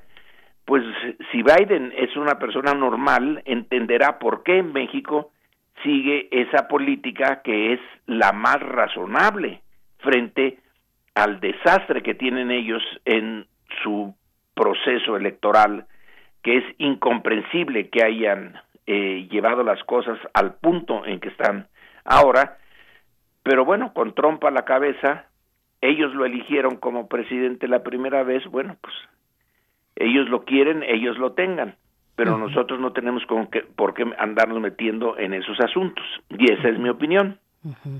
Doctor Lorenzo Meyer, eh, sin duda un tema, pues que no es una posición sencilla. Tradicionalmente, ya como lo sabemos y lo comentas en este momento, tradicionalmente el anuncio de victoria se, se canta, por decirlo de manera coloquial, a través de las televisoras, es lo que sabemos. Es una forma distinta, es un sistema diferente al nuestro. No hay un INE, como sabemos, así es allá finalmente. Esto, ¿Esto qué significa cuando a fuerza de los usos y las costumbres algo se vuelve, eh, tiene una cierta validación que finalmente no está dentro de una estructura institucional, no está escrito en piedra, no está en el papel, pero hay una aceptación, hay una tradición política de que sea así. Después de varias décadas entiendo que ha sido así, las televisoras salen y cantan al ganador eh, sin mayor eh, intervención o mediación de una institución formalmente, como aquí en el INE. ¿Qué, decir de esto? Que también tiene un peso, un peso eh, político, un, un peso de tradición política para el caso de los Estados Unidos. Bueno, pues que no ocurrió ahora, porque las televisoras cantarán lo que quieran, pero el presidente perdedor, el eh, candidato perdedor, en este caso Trump, que además es el presidente de Estados Unidos, dice no, esa no es la tradición norteamericana. Tú estás diciendo, ya se hace costumbre y las costumbres pues pueden eh, institucionalizarse, pero no es costumbre que el eh, eh, presidente perdedor diga no es cierto, es falso, es una elección amañada, esa sí no es costumbre, ese es nuevo, es completamente nuevo, entonces no estamos en, en la situación tradicional, aunque parezca, pero no, porque la situación tradicional es que las televisoras lo dicen porque pues todo mundo lo aceptó, incluyendo el que perdió, incluso si el que perdió es quien en ese momento tiene el cargo presidencial y todavía lo tendrá por algunos meses más. Pero esta situación sí es inédita, no es la costumbre. Y en medio también, bueno, regresando a las televisoras, insistiendo en ello, eh, en medio de este momento sui generis, este momento mm, con sus matices muy peculiares en el proceso electoral, el tema de la censura. ¿Qué, cuál, ¿Cuál sería tu opinión? A mí me genera pues mucha inquietud, precisamente estando en un espacio en el que comparto ah, eh, con, con, mi compañero Miguel Ángel Quemain, en un medio de comunicación, censura o no censura, el poder de los medios, el papel de los medios de comunicación de estos grandes medios en la eh, decisión electoral en este momento importante de los Estados Unidos. ¿Qué opinión te merece, doctor Lorenzo Meyer? Lo de la censura es porque eh, cortaron eh, la intervención de Donald Trump, algunas de las televisoras, al considerar que lo que estaba diciendo a través de estas cadenas nacionales era falso y eh, por eso lo cortaron. Eh, es un hecho inédito que a un presidente en funciones unas empresas que pues son eh, concesiones eh, que se dan eh, del espacio eh, que será cibernético, lo que se llame, eso, eh, y por sí y ante sí decidieron eh, cortar la eh, lo que estaba diciendo Trump. A mí me parece muy mal, porque si es falso lo que dice eh, Trump, pero ya había eh, iniciado, tenía derecho a decirlo, entonces las televisoras al término de esa perorata hubieran eh, podido fácilmente decir lo que dijo el presidente, nosotros como eh, medio de comunicación responsable le queremos informar a usted. Eh, de todas maneras, eso hubiera sido bastante eh, serio, pero es más serio cortarlo sin decir nada. Ellos que presumen de tener la plena libertad de expresión, creo que es la primera enmienda a la que siempre se recurre para eh, aceptar que uno puede decir barbaridad y media, lo podrán luego contradecir y mostrar que es falso lo que se dijo, pero no cortarle la eh, la comunicación, impedir que lo que era eh, había empezado como una transmisión del discurso de el presidente Trump, de repente pum se lo quitan. Eso eh, en ese caso, pues claro que eh, Trump ha dicho mentiras de can eh, ya el Washington Post tiene medidos las miles de veces que ha mentido Trump. Si por cada mentira lo censuraran, pues eh, no hablaría nunca. Entonces, eh, la decisión tomada eh, por todas las televisoras y de manera inmediata llama la atención y se entiende que hayan querido defender la legalidad de su elección ante una descalificación de nada más ni nada menos que del presidente. Nosotros estamos acostumbrados a que la oposición sea la que diga fraude, eh, se robaron la elección, pero no a que sea el presidente el que diga fraude, me robaron la reelección. Eso era, eh, pues, fuera de toda posibilidad para nosotros. Y que las televisoras hayan decidido, bueno, pues esta eh, mentira mayúscula que quiere desacreditar a todo nuestro sistema democrático, etcétera, etcétera, que es ejemplo mundial, no se lo vamos a tolerar al presidente. Pues está mal, porque ahora es eso, pero luego pueden aducir en el futuro otros casos y justificarlo de la misma manera. Y eh, la digamos el daño que puede causar Trump con sus mentiras que sí sí es no hay duda de que está causando daño pero se puede neutralizar por la propia televisora diciendo esto que acaba de señalar el señor presidente Donald Trump es falso por esto y por esto y por esto y aquí lo demostramos. Uh -huh. y eh, hubiera sido mejor. Pero bueno ya pasó. Eh, también ellos deben de tomar esto como una lección de que su democracia no es tan ejemplar como nos lo han querido vender desde hace mucho tiempo, de que ellos son el ejemplo de la vida democrática para el resto del planeta. Tienen muchas fallas y ahora están fallando más que de costumbre. Uh -huh. Querido, querido Miguel Ángel, ¿querías comentar algo? Te escuchamos. ¿En verdad? Sí, a no, ver. No, sí, sí, escuchan. Ahí estás, escuchan? ya te estamos escuchando. Sí, sí adelante. Sí, lo, lo, sí, Lorenzo, nada más un comentario que finalmente Jorge Ramos había documentado más de 20 mil mentiras de Donald Trump. Lo que sucede, por ejemplo, en el, en el caso de las vacunas, culpabilizar a China de, del coronavirus, eh, decir que sí, ese tipo de que la de que la destrucción ecológica no existe, por eso, los acuerdos de París. Digamos que en, la, en los medios europeos esto hubiera sido francamente delictivo. Hay una parte en la que no se puede hablar de valores, eh, los neonazis están clausurados y no es un tema de libertad de expresión. Yo creo que cuando el presidente dice esas cosas, habría que darle el poder al legislativo para sancionar esas mentiras que son, son tan comprometedoras para la vida democrática de un país. ¿no? Muy bien, pero si tú se lo das al legislativo norteamericano, donde el Senado está en poder de los republicanos y los republicanos están absolutamente decididos a seguir a Trump en sus mentiras, pues eh, sale junto con pegado. Eh, el problema también ahí está en el Partido Republicano, que ha decidido eh, vivir de las mentiras de, de Trump. Le conviene. ha tenido, ahora Trump perdió las elecciones, pero no los republicanos, que en realidad aumentaron su poder en el eh, legislativo, en la Cámara de Representantes, y posiblemente si vuelven a ganar, si vuelvan a ganar eh, el Senado.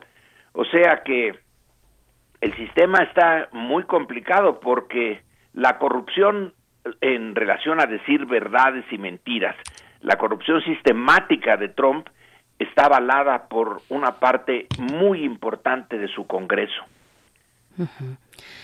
Pues eh, felicitar o no felicitar, censura o no censura también, el dilema, dilema shakespeariano que va dejando esta elección como saldo eh, pasadas las semanas y lo que viene todavía por delante. Muchísimas gracias por esta colaboración permanente, cotidiana, eh, querido doctor Lorenzo Meyer, y nos encontramos en 15 días contigo una vez más. Hasta luego, Berenice, hasta luego, Miguel Ángel, y hasta dentro de 15 días.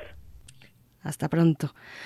Bien, pues, mm, querido Miguel Ángel, ahí estás. Eh, ahí estás eh, con algunas complicaciones técnicas, pero seguimos aquí, seguimos, eh, ya te escuchamos bien. Vamos a ir con música. Tengo entendido que lo que vamos a escuchar está a cargo de voz propia, lentes amarillos. Sí, vámonos con Sí, antiflag, sí. Y este es el final. Vámonos.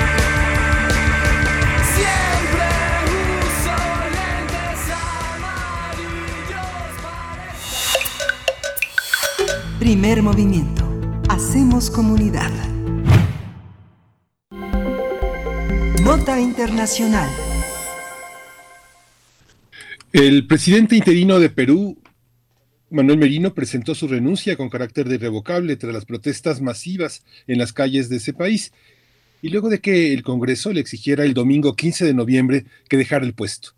Además, se reporta la muerte de dos manifestantes tras la represión policíaca. De acuerdo con cifras del Ministerio de Salud, hay 94 personas heridas, entre ellas 63 hospitalizadas, varios con politraumatismos, distintos traumatismos, inhalación de gases lacrimógenos y heridas de arma de fuego. Las protestas empezaron el 9 de noviembre tras la destitución del presidente Martín Vizcarra, avalada por el Congreso peruano bajo la causal de incapacidad moral permanente, esta figura constitucional, y la posterior asunción de Manuel Merino como presidente de Perú. Ayer, el parlamentario centrista Francisco Sagasti fue elegido como nuevo presidente del Congreso y de forma automática se convirtió en nuevo presidente de Perú. Se trata de un ingeniero de 76 años que trabajó para el Banco Mundial. Vamos a conversar sobre esta crisis política en el país andino luego de las protestas tras la destitución de Martín Vizcarra, la renuncia de Manuel Merino y el nombramiento de Francisco Sagasti como nuevo presidente de Perú. Hoy nos acompaña Jacqueline Fox. Ella es periodista, colaboradora en Perú del diario El País y es autora del libro Mecanismos de la Posverdad. Ella ha estado con nosotros en muchas ocasiones. Gracias, gracias por tu presencia, Jacqueline Fox. ¿Cómo estás? Muchas gracias, muy buenos días, Berenice, Miguel y quienes nos escuchan. Gracias, gracias Jacqueline. Bienvenida a Primer Movimiento una vez más. Pues bueno, crítica, muy crítica la situación política que atraviesa el Perú, eh, que además se va marcando con cambios hora tras hora. ¿Qué nos puedes comentar de todo este eh, momento que hemos podido observar a la distancia y que parece inverosímil, pero que así es? Eh, Perú atraviesa este desequilibrio, por decir de alguna manera, desequilibrio político que ha puesto a una cantidad pues de presidentes en, en poco tiempo. ¿Qué está pasando? Pasando por allá, Jacqueline? Sí, desde julio de 2016 hemos pasado por el presidente Kuczynski, el presidente Vizcarra, el presidente Merino y esta tarde va a asumir eh, como presidente de transición el eh, presidente de transición Sagasti.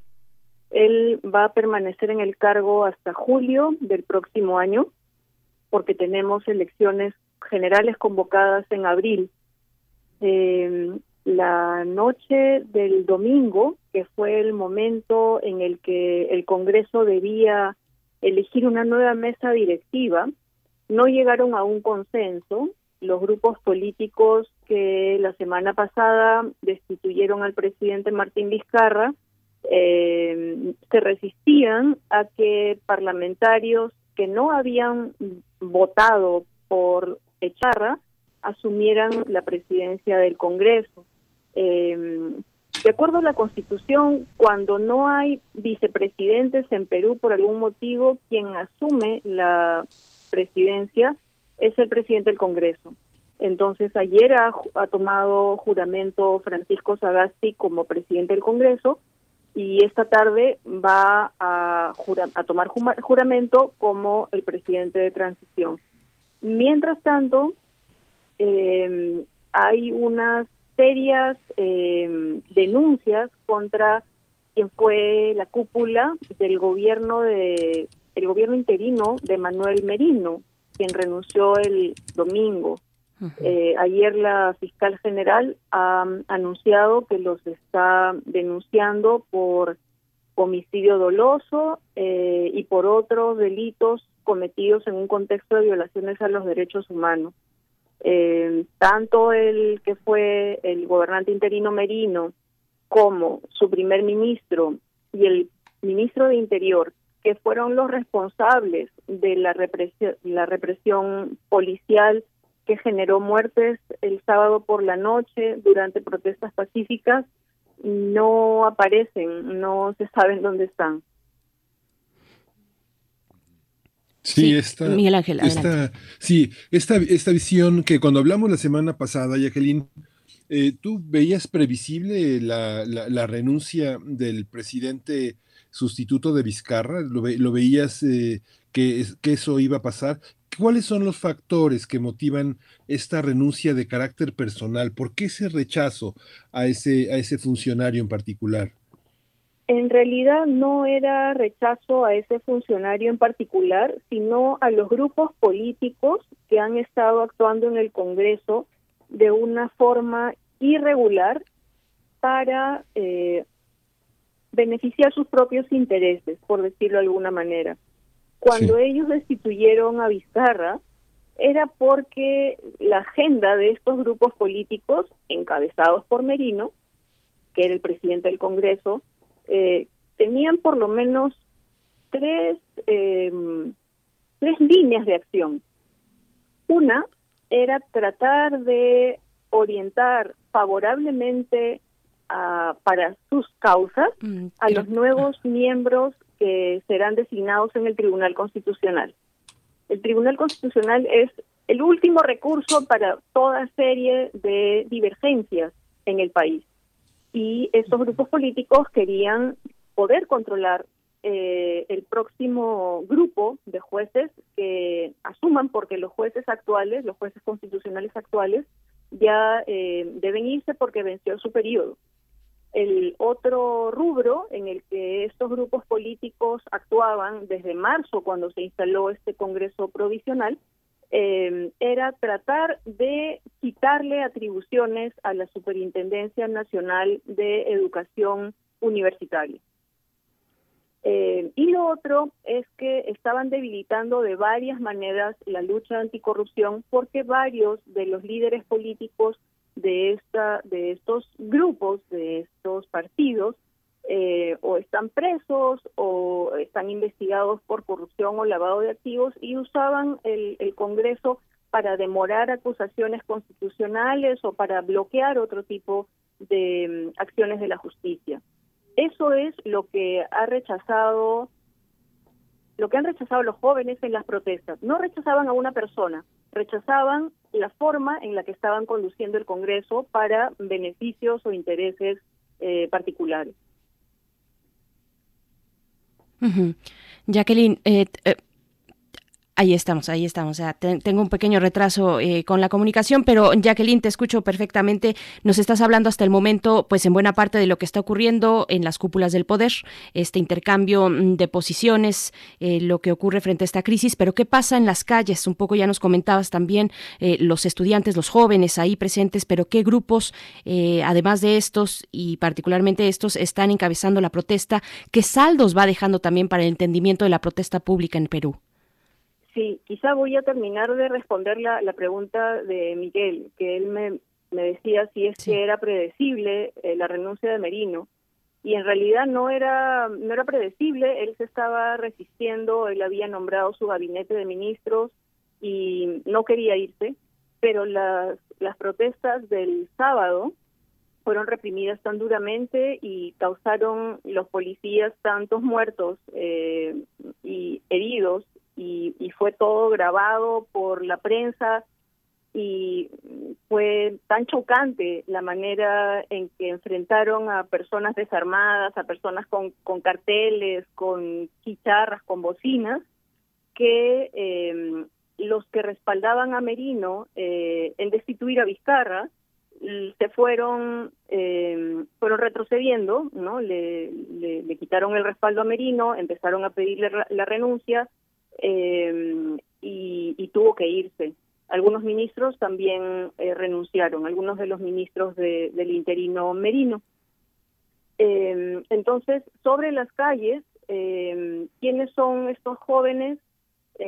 son chicos que antes no han participado de la vida política en Perú.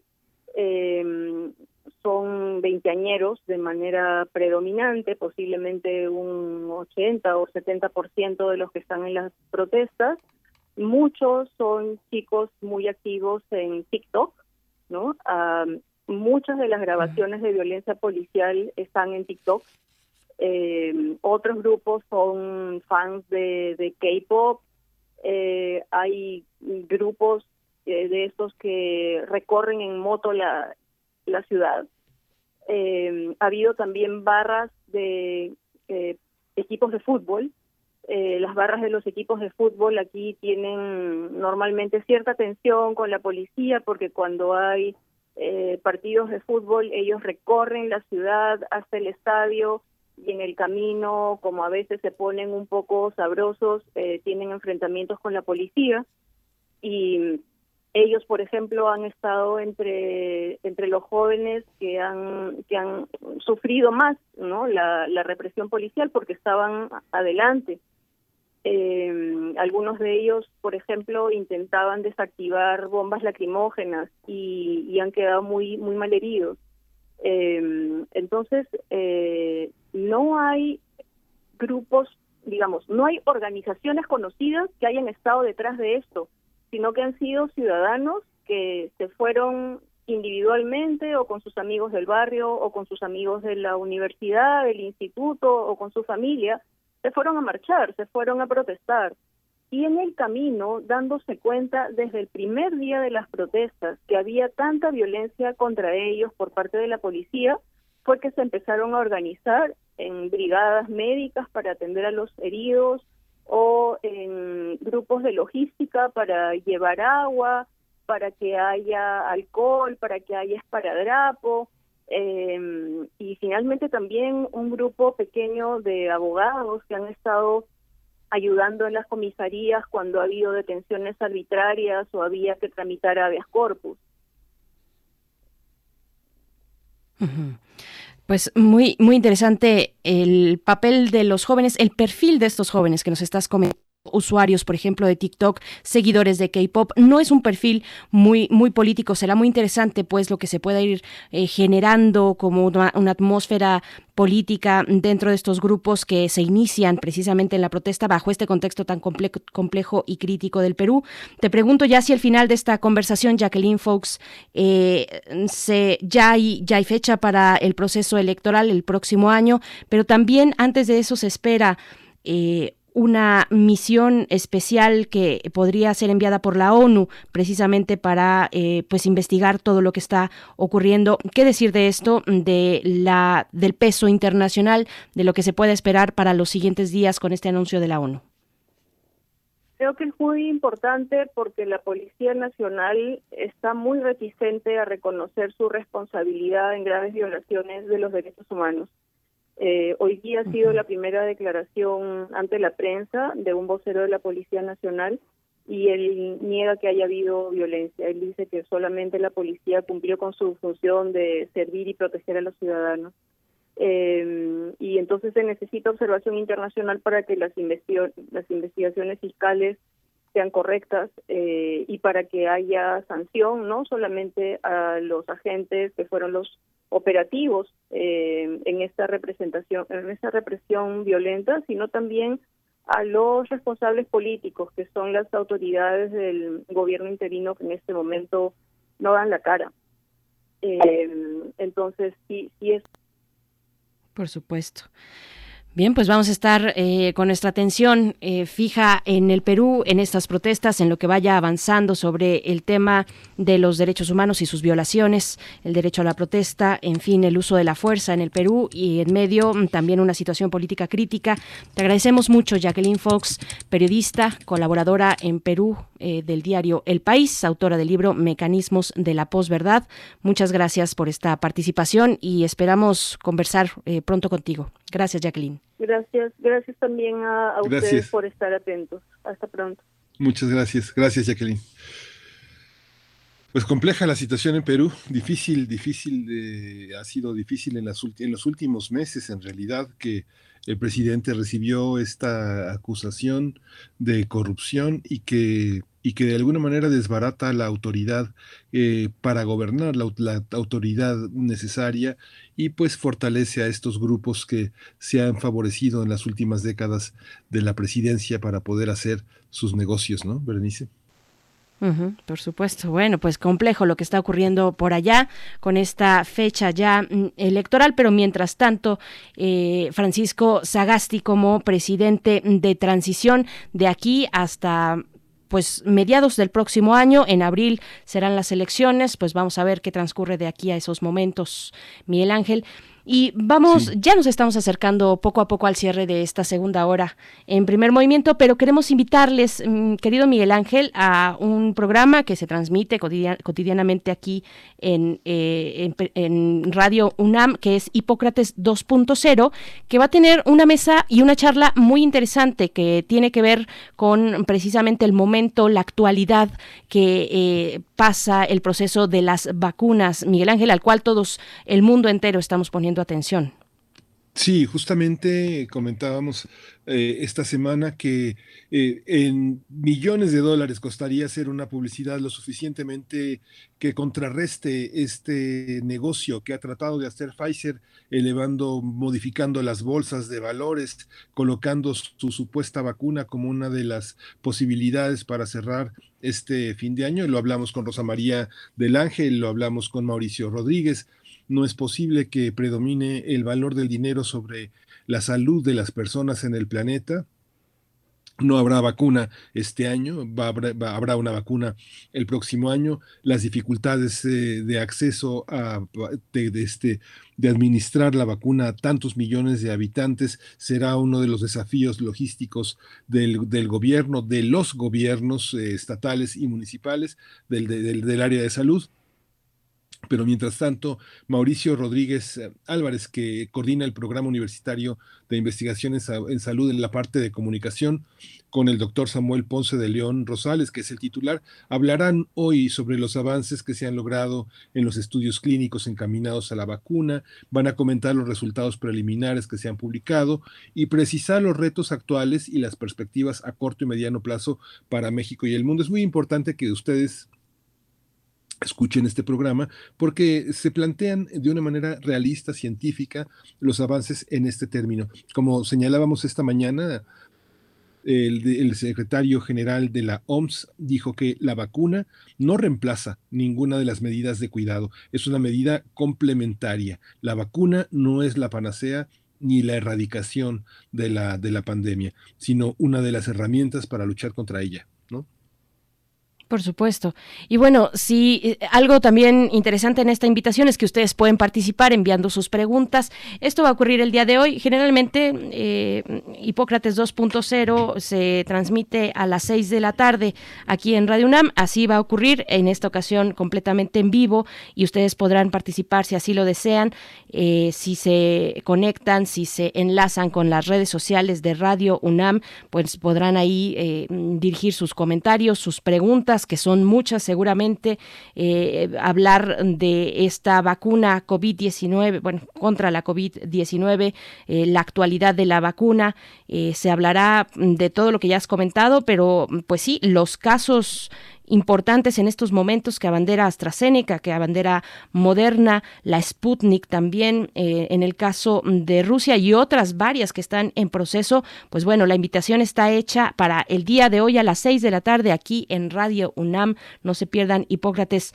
2.0 con eh, pues estos eh, importantes mm, doctores, también especialistas que nosotros mismos hemos tenido aquí en este espacio, Samuel Ponce de León, Mauricio Rodríguez Álvarez, que a su vez también dirige Hipócrates 2.0. Así es que bueno, no se lo pierdan esta tarde, 6 de la tarde, martes 17 de noviembre, y enviar sus comentarios también seguramente va a enriquecer eh, esa charla y ese espacio, Miguel Ángel.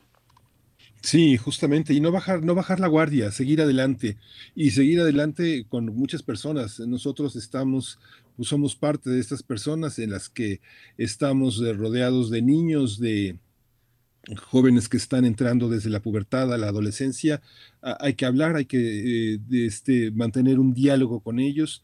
Muchos de ellos, y comentaba esta semana Berenice con algunos educadores, muchos niños se conectan, están en relación con sus compañeros, pero también piensan en los compañeros que ya no están conectados, escuela o que pospusieron su educación es importante para ellos y es algo que ha, prevalecido en las últimas dos semanas entre muchos educadores, que hay que saber dónde están personas que extrañamos, que ya no vemos en la cotidianidad de nuestros trabajos y que los niños han dejado de ver. Si ustedes conservan contactos, hay que preguntar cómo están, dónde están, cómo le están pasando. Es parte de esta manera de remediar esta idea de la, de la, de la supresión, de la, de la ausencia. Hay que mantener presencias posibles de manera virtual con las herramientas con las que contamos, no dejar que se vayan, que se vayan los seres que queremos, hay que estar al tanto y los niños les cuesta mucho trabajo comunicar esta parte. Justamente el Festival Internacional de Cine para Niños y No Tan Niños tiene muchos de esos temas, Berenice. La amistad, la lealtad son el hilo conductor de esta programación de esta 25 edición. Hoy justamente de 4 a 7 de la noche hay muchos materiales que vale la pena discutirlos. Eh, hay una película hermosísima que se llama El becerro de mamá, de Victoria Runstova, Mogu Perol de Japón, de Tsuneo Goda. Hay muchas, muchos pequeños cortos verdaderamente conmovedores y que dan un gran espacio para conversar con los niños y con los púberes, los adolescentes, Berenice. Así es, los adolescentes que están en este momento, en esta etapa de la vida donde la socialización es tan importante, bueno, se auxilian de las redes sociales, del espacio y del entorno digital pero mm, no termina por ser suficiente. En fin, muchos ángulos abiertos en esto que está en proceso, que es eh, hasta cuándo, en qué momento podremos tener una cierta certeza, eh, un piso más firme sobre los tiempos que nos tendrán en esta pandemia y que nos eh, llevarán, ojalá pronto, hacia un nuevo momento, una realidad distinta. Pues bueno, aquí les seguiremos acompañando. Ya estamos escuchando de fondo a The Toasters. Night Train es lo que ya suena y con esto nos vamos a despedir de la radio Nicolás Volvemos después del corte para nuestra tercera hora aquí en primer movimiento con nuestra mesa del día, con la poesía necesaria. Quédense aquí en el 96.1 de FM, en el 860 de AM también y en www.radio.unam.mx. Vamos al corte.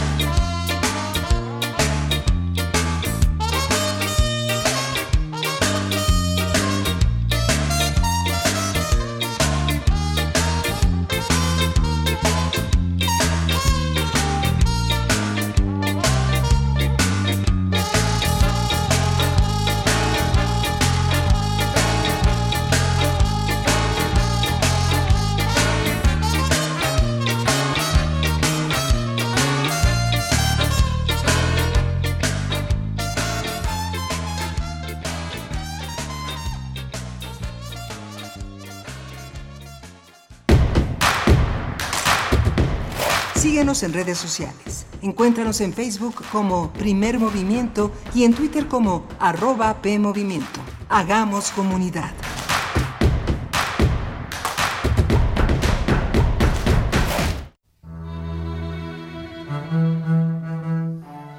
Hechos a mano. Secretos. De edición limitada. Irrepetibles. Distintos. Diversos. Nuevos. Afuera de las grandes librerías aún existen los libros. Existen los otros libros. Radio UNAM te invita a continuar con su tradición del Tianguis de la Diversidad Textual en un formato a distancia. Los otros libros. Entrevistas y presentaciones de libros y editoriales alternativas a través de Facebook Live. Sábados a las 19 horas en la página de Facebook de la Sala Julián Carrillo. Si solo leemos lo que todos leen, solo sabremos lo que todos saben. Radio UNAM, Experiencia Sonora.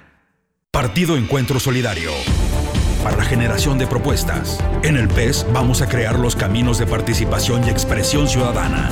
El PES habrá de vigilar los espacios del poder y podremos encaminarlo por el beneficio de los más y hacer política con principios. En el PES creemos en la vida desde su concepción. Somos el partido que defiende y promueve los valores de las familias de México. Partido Encuentro Solidario. El partido de la vida. Fumaba mucha piedra. Pues no siento nada. Nada más se me olvidan las cosas. Porque no me gusta el tratamiento. No me gusta. A veces me quiero morir. Me quiero morir. Creo en Dios, sí. Mucho. Le pido por todos los de la calle, por la gente, ¿no? Por mi familia, ¿no? por mis hijos, que los cuiden mucho. El mundo de las drogas no es un lugar feliz. Busca la línea de la vida. 800-911-2000. Info Ciudad de México presenta Voces por la Transparencia.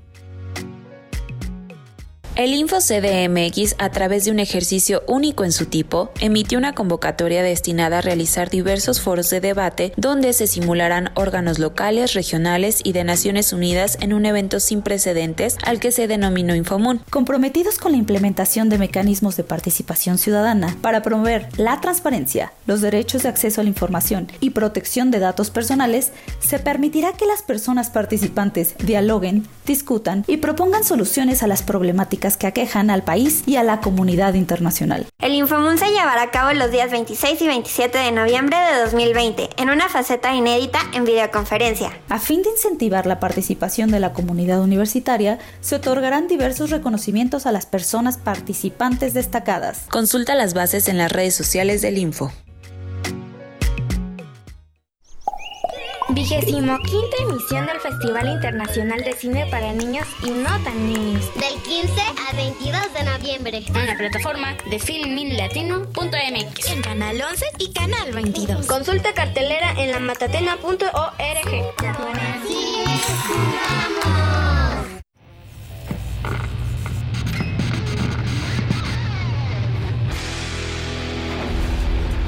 ¿Recuerdas esta música?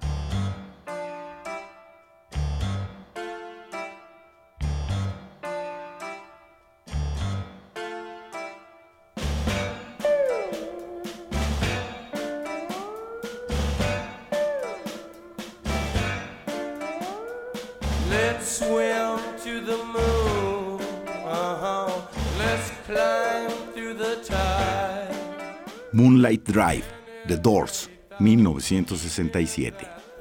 City sleeps too high. La imaginación al poder cuando el rock dominaba el mundo. Todos los viernes a las 18.45 horas por esta estación. 96.1 de FM. Radio UNAM, Experiencia Sonora.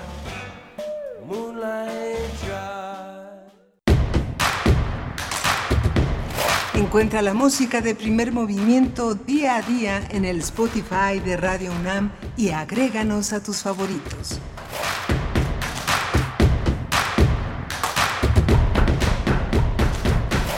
Buenos días, ya estamos de vuelta en primer movimiento. Bienvenidos, bienvenidas.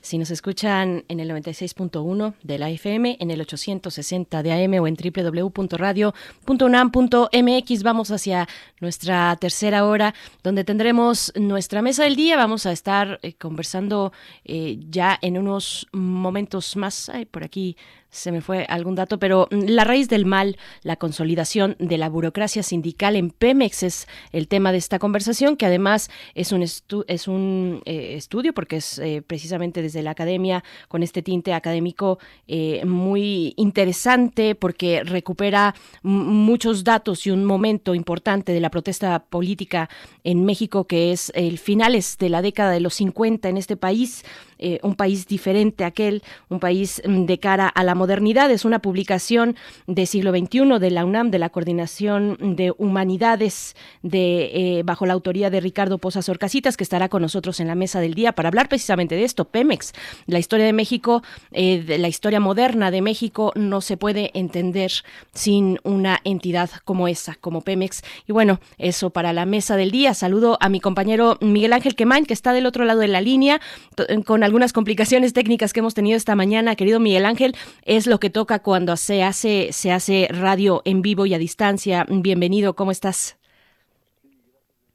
Muy bien, este, sí, con este, con este malabarismo de las cuestiones técnicas, pero que finalmente con todo, con todo y el, con todo y el avatar que esto significa, pues ahí está Uriel Gámez haciendo las peripecias, el ingeniero Oscar Villalobos, eh, está Socorro Montes, hay todo un equipo que, que, que nos respalda y nos permite continuar al aire.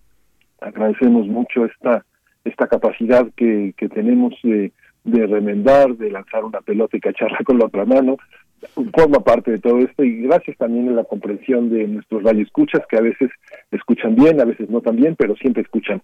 Eso sí que eso sí que no, no, no deja de pasar afortunadamente. Afortunadamente, la, la compañía, la eh, comunidad que se hace, que se entreteje a través de estas frecuencias, pues bueno, no se detiene, no se ha detenido a pesar de la pandemia, a pesar de los pesares contra viento y marea, seguimos aquí y es de verdad un verdadero privilegio eh, su escucha, tener su escucha cotidiana, eh, es tan importante para nosotros como sabemos también que lo es para ustedes, este, estas mojoneras cotidianas que pueden, que puede significar la radio, pues bueno, de la que todos y todas participamos. Gracias por permanecer aquí. Vamos a tener también la poesía necesaria ya en unos momentos más en la voz de Miguel Ángel Quemain. Pero antes, querido Miguel Ángel, bueno, tú nos estabas recomendando eh, una muestra de cine eh, para niños, niñas, adolescentes. Un poquito, yo quería preguntarte, pues, si nos, en dónde, cómo se pueden conectar, a qué hora conectarse, porque ahora todo es vía digital. Así es que cuéntanos, por favor. Sí, bueno, Filmin Latino es la, es la plataforma fundamental por la que se sigue día a día una programación del festival eh, de, la 25, de la 25 edición del Festival Internacional de Cine para Niños y No Tan Niños. Hay una competencia oficial de cortometrajes de animación y de ficción. Hay una categoría hoy, a las 6 de la tarde, que es de 4 a 8 años. Esa categoría tiene una serie de cortos muy interesantes, eh, complejos, muy ricos. Eh, hay diversas historias, hay una historia de Victoria Runstrova, que es la historia de un par de niños que eh, su padre compra un, un, becerrito y ellos se preguntan qué va a pasar con su madre, que se separó de él y los padres le dicen que no se preocupe, que que que, todo la, que todos los bovinos olviden a su madre a los cuatro días pero ellos dicen, no, ¿cómo van a olvidar a, su mamá? Y emprenden toda una aventura en la nieve para encontrar a la mamá del, del, del, becerrito y pues los padres se ven obligados a, a comprar también a la vaca. Es una historia muy conmovedora. Hay otras historias de un, de un joven niño débil visual que busca eh, encarecidamente un perro y lo único que encuentra, algo lo, más parecido a un perro que encuentra es un elefante. Y pues se lo lleva a su casa, ¿no? Se lo lleva a su casa y con el y elefante pues que nadie lo quiere adoptar pues porque come mucho, porque orina, ya se imaginarán cómo orina un elefante en la casa. Finalmente el elefante se porta como un perro y logra tener una amistad con el niño. Hay cosas verdaderamente interesantísimas, pero también están los los cortometrajes que son para niños más grandes, que son para niños de nueve años y en esa y en esa en ese en ese territorio pues está la competencia oficial en la que también hay, hay obras como la de hoy es Frederique Migón, es una una obra que se llama Vinti, eh, es una obra que está es para a partir de nueve años y también está acompañando a esta obra La Flor Azul, que es una obra que se hizo en México, un cortometraje de animación que hicieron los niños y niñas en los talleres de la Matatena, ellos hicieron su propio trabajo, así que bueno, a partir de las 4 de la tarde y hasta las 7 de la noche hay mucho que ver en Filmin Latino. Es gratis, nada más hay que, gratuito, no hay que suscribirse, no hay que pagar, solamente hay que registrarse y si les convence la plataforma, pues ya se, ya se inscribirán con pago. ¿no? Por supuesto, pues bueno, está hecha ahí la invitación eh, que pueden disfrutar durante la tarde del día de hoy. Y también, bueno, solamente reiterar, reiterar, hacer el recordatorio que ya se acerca la edición virtual, esta edición inédita de manera virtual, pues como ya, como son todos los eventos a estas alturas del año de la Feria Internacional del Libro de Guadalajara 2020 Lástima que será virtual, pues sí, nos quedaremos con las ganas eh, de, de transmitir desde allá, de llevarles todo lo que ocurre esta ebullición en los pasillos de la Expo Guadalajara pero que ahora tendrá una sede distinta, que es la sede virtual, donde se van a reunir pues más de 300 actividades divididas en 10 espacios de reflexión, eh, fomento a la lectura, en fin, todo ya preparándose para llevar a cabo esta edición virtual de la Feria Internacional del Libro de Guadalajara. Estarán contemplados ya eh, escritores, autoras, entre los que se encuentran Salman Rushdie, por ejemplo, Javier Cercas, Almudena Grandes, que ayer eh, leíamos eh, poesía, no de ella, sino de su esposo, también un gran escritor eh, español. Mm, Carmen Boyosa, Mariana Enríquez, Fernando Sabater, Arturo Pérez Reverte, Enrique Kraus, Edgar Queret, Edgar Queret, que también estuvo en la FILO, en la Feria Internacional del Libro de Oaxaca. Eh, en fin, una selección muy interesante de escritores y escritoras, Juan Villoro por ahí, una de las protagonistas, pues la portuguesa Lidia Jorge, premio FI Literatura en Lenguas Romances. Así es que, bueno, esto se llevará a cabo a partir del, 10, del 28 de noviembre y hasta el 6 de diciembre. Ya se acerca la fecha y tendremos la oportunidad de, mm, de manera inédita de acercarnos ahora de manera virtual a este evento eh, de los más relevantes en cuanto a la literatura y la producción editorial, ¿no? Sí, sí, justamente. Y bueno, si no hay otra cosa, pues nos vamos a la poesía necesaria. Vámonos ya.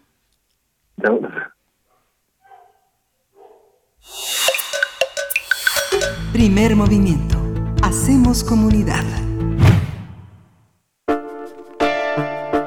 Es hora de poesía necesaria. Hoy, hoy vamos a, hoy vamos a dedicar la poesía al nuevo premio Cervantes. Eh, se trata del poeta Francisco Brines. Tiene 88 años y ganó el premio Cervantes que concede el Ministerio de Cultura de España. Él es un poeta que pertenece a la generación de los 50. Eh, de estos poetas hemos leído muchísima poesía. Uno de ellos es Ángel González, una guía de eh, algunos poetas mexicanos muy importantes, Claudio Rodríguez, José Agustín Goitisolo, Jaime Gil de Viedma, José Ángel Valente. Él ya desde hace 14 años ocupa un lugar, el sillón 10 de la de la de la de la Real Academia Española y es eh, un hombre eh, que es muy importante en Valencia, un, poeta también cercano al, al mundo y representante del mundo valenciano él ha sido lector en distintas universidades eh, inglesas, donde se ha reconocido muy a tiempo su poesía y justamente eh, vamos vamos a leer uno de sus poemas eh, interesantes que se llama Aquel verano de mi juventud y lo vamos a acompañar de, de una de una compositora y una cantante griega que es Eleni Karaindru. Ella es una mujer que nació en el 39, que es una pianista, se formó en Grecia, pero se fue a estudiar a París con la dictadura en Grecia etnomusicología, regresó y regresó nada menos para que para ser una de las compositoras más importantes en el cine de Teo Angelopoulos. Ella, eh, la música de ella está en El paso suspendido de la cigüeña, está en La mirada de Ulises, La eternidad de un día, películas muy muy muy muy caras y muy cercanas a nosotros. Así que esto que sucede en las costas de Grecia lo vamos a acompañar de su poesía. Dice, aquel verano de mi juventud, dice, ¿y qué es lo que quedó de aquel viejo verano en las costas de Grecia? ¿Qué resta en mí del único verano de mi vida? Si pudiera elegir de todo lo vivido algún lugar y el tiempo que lo ata, su milagrosa compañía me arrastra allí, en donde ser feliz era la natural razón de estar con vida Perdura la experiencia como un cuadro o como un cuarto cerrado de la infancia. No queda ya el recuerdo de días sucesivos en esta sucesión mediocre de los años. Hoy vivo esta carencia y apuro del engaño algún rescate que me permita aún mirar el mundo con amor necesario y así saberme digno del sueño de la vida. De cuanto fue ventura, de aquel sitio de dicha, saqueo avaramente siempre una misma imagen, sus cabellos movidos por el aire y la mirada fija dentro del mar, tan solo ese momento indiferente sellada en él la vida.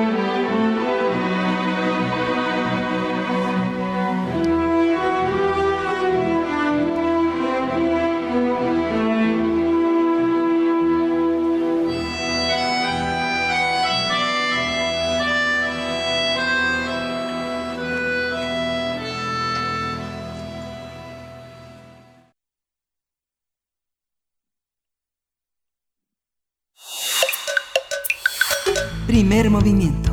Hacemos comunidad. La mesa del día. La raíz del mal, la consolidación de la burocracia sindical en México, es un libro de Ricardo Pozas Orcasitas, donde se expone la historia paralela de la burocracia sindical al frente del sindicato de la empresa mexicana, así como de sus opositores. El autor indaga en la lucha de la democracia sindical y la autonomía de los líderes del sindicalismo corporativo, de los trabajadores del Estado, del sistema político mexicano en Pemex. A partir de la llamada crisis política de 1958, Posas Orcasitas realiza un recorrido por la diversidad de los movimientos sociales para proponer una construcción propia de los primeros pasos de la recapitulación histórica frente al pasado reciente. Pues vamos a conversar sobre el libro La raíz del mal, la consolidación de la burocracia sindical en México, una coedición de la Coordinación de Humanidades de la UNAM y de Siglo XXI Editores. Y nos acompaña su autor precisamente esta mañana, el doctor Ricardo Posasor Casitas. Él es doctor en estudios latinoamericanos y en sociología, maestro en letras hispánicas, investigador del Instituto de Investigaciones Sociales de la UNAM, autor de este libro del cual hablaremos en esta ocasión, La raíz del mal, la consolidación de la burocracia sindical en Pemex. Bienvenido, doctor Ricardo Posas Orcasitas. Gracias por estar con nosotros en Primer Movimiento. Buenos días. Buenos días, muchas gracias por invitarme. Sí, muchas gracias, eh, Ricardo, por este también por este trabajo que recorre una gran parte de la historia reciente del país, tal vez los últimos 80 años de, historia política que están eh, que focalizados en ese trabajo. ¿Cómo, ¿Cómo construir una historia, también una historia nacional a partir de un punto, 1958, el, el, el movimiento social del sindicalismo petrolero, Ricardo? Poco cuéntenos esta, esta visión eh, radial de todo este momento político mexicano. Bueno, 1958 es un punto de inflexión en la historia moderna de México. Es un punto de inflexión porque es el final de aquello que inició precisamente 20 años antes, en 38, con la consolidación del Estado social en el cardenismo. 1958 es un, es un punto de inflexión porque es la consolidación de las burocracias sindicales y en el caso que son cuatro movimientos, que son petroleros, y luego son ferrocarrileros y maestros y telegrafistas. 58 en, el caso de Pemex y en el caso de la burocracia sindical petrolera, en 58 se arranca, se consolida la burocracia y surge la relación muy, muy importante con el presidente de la República. Ahora, hay que decir que 58 es central.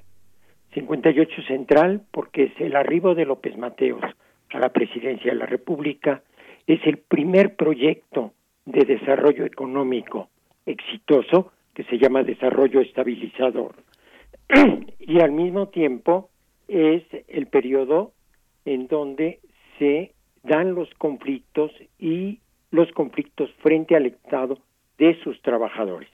Entonces, consolidar el poder de las burocracias es consolidar las empresas del Estado, en este caso Pemex, pero también eh, ferrocarriles, y es consolidar a estas empresas y estas instituciones, como en el caso de la Secretaría de Educación Pública y el proyecto de educación, es consolidarlas a, a través del control de los trabajadores por parte de la burocracia sindical.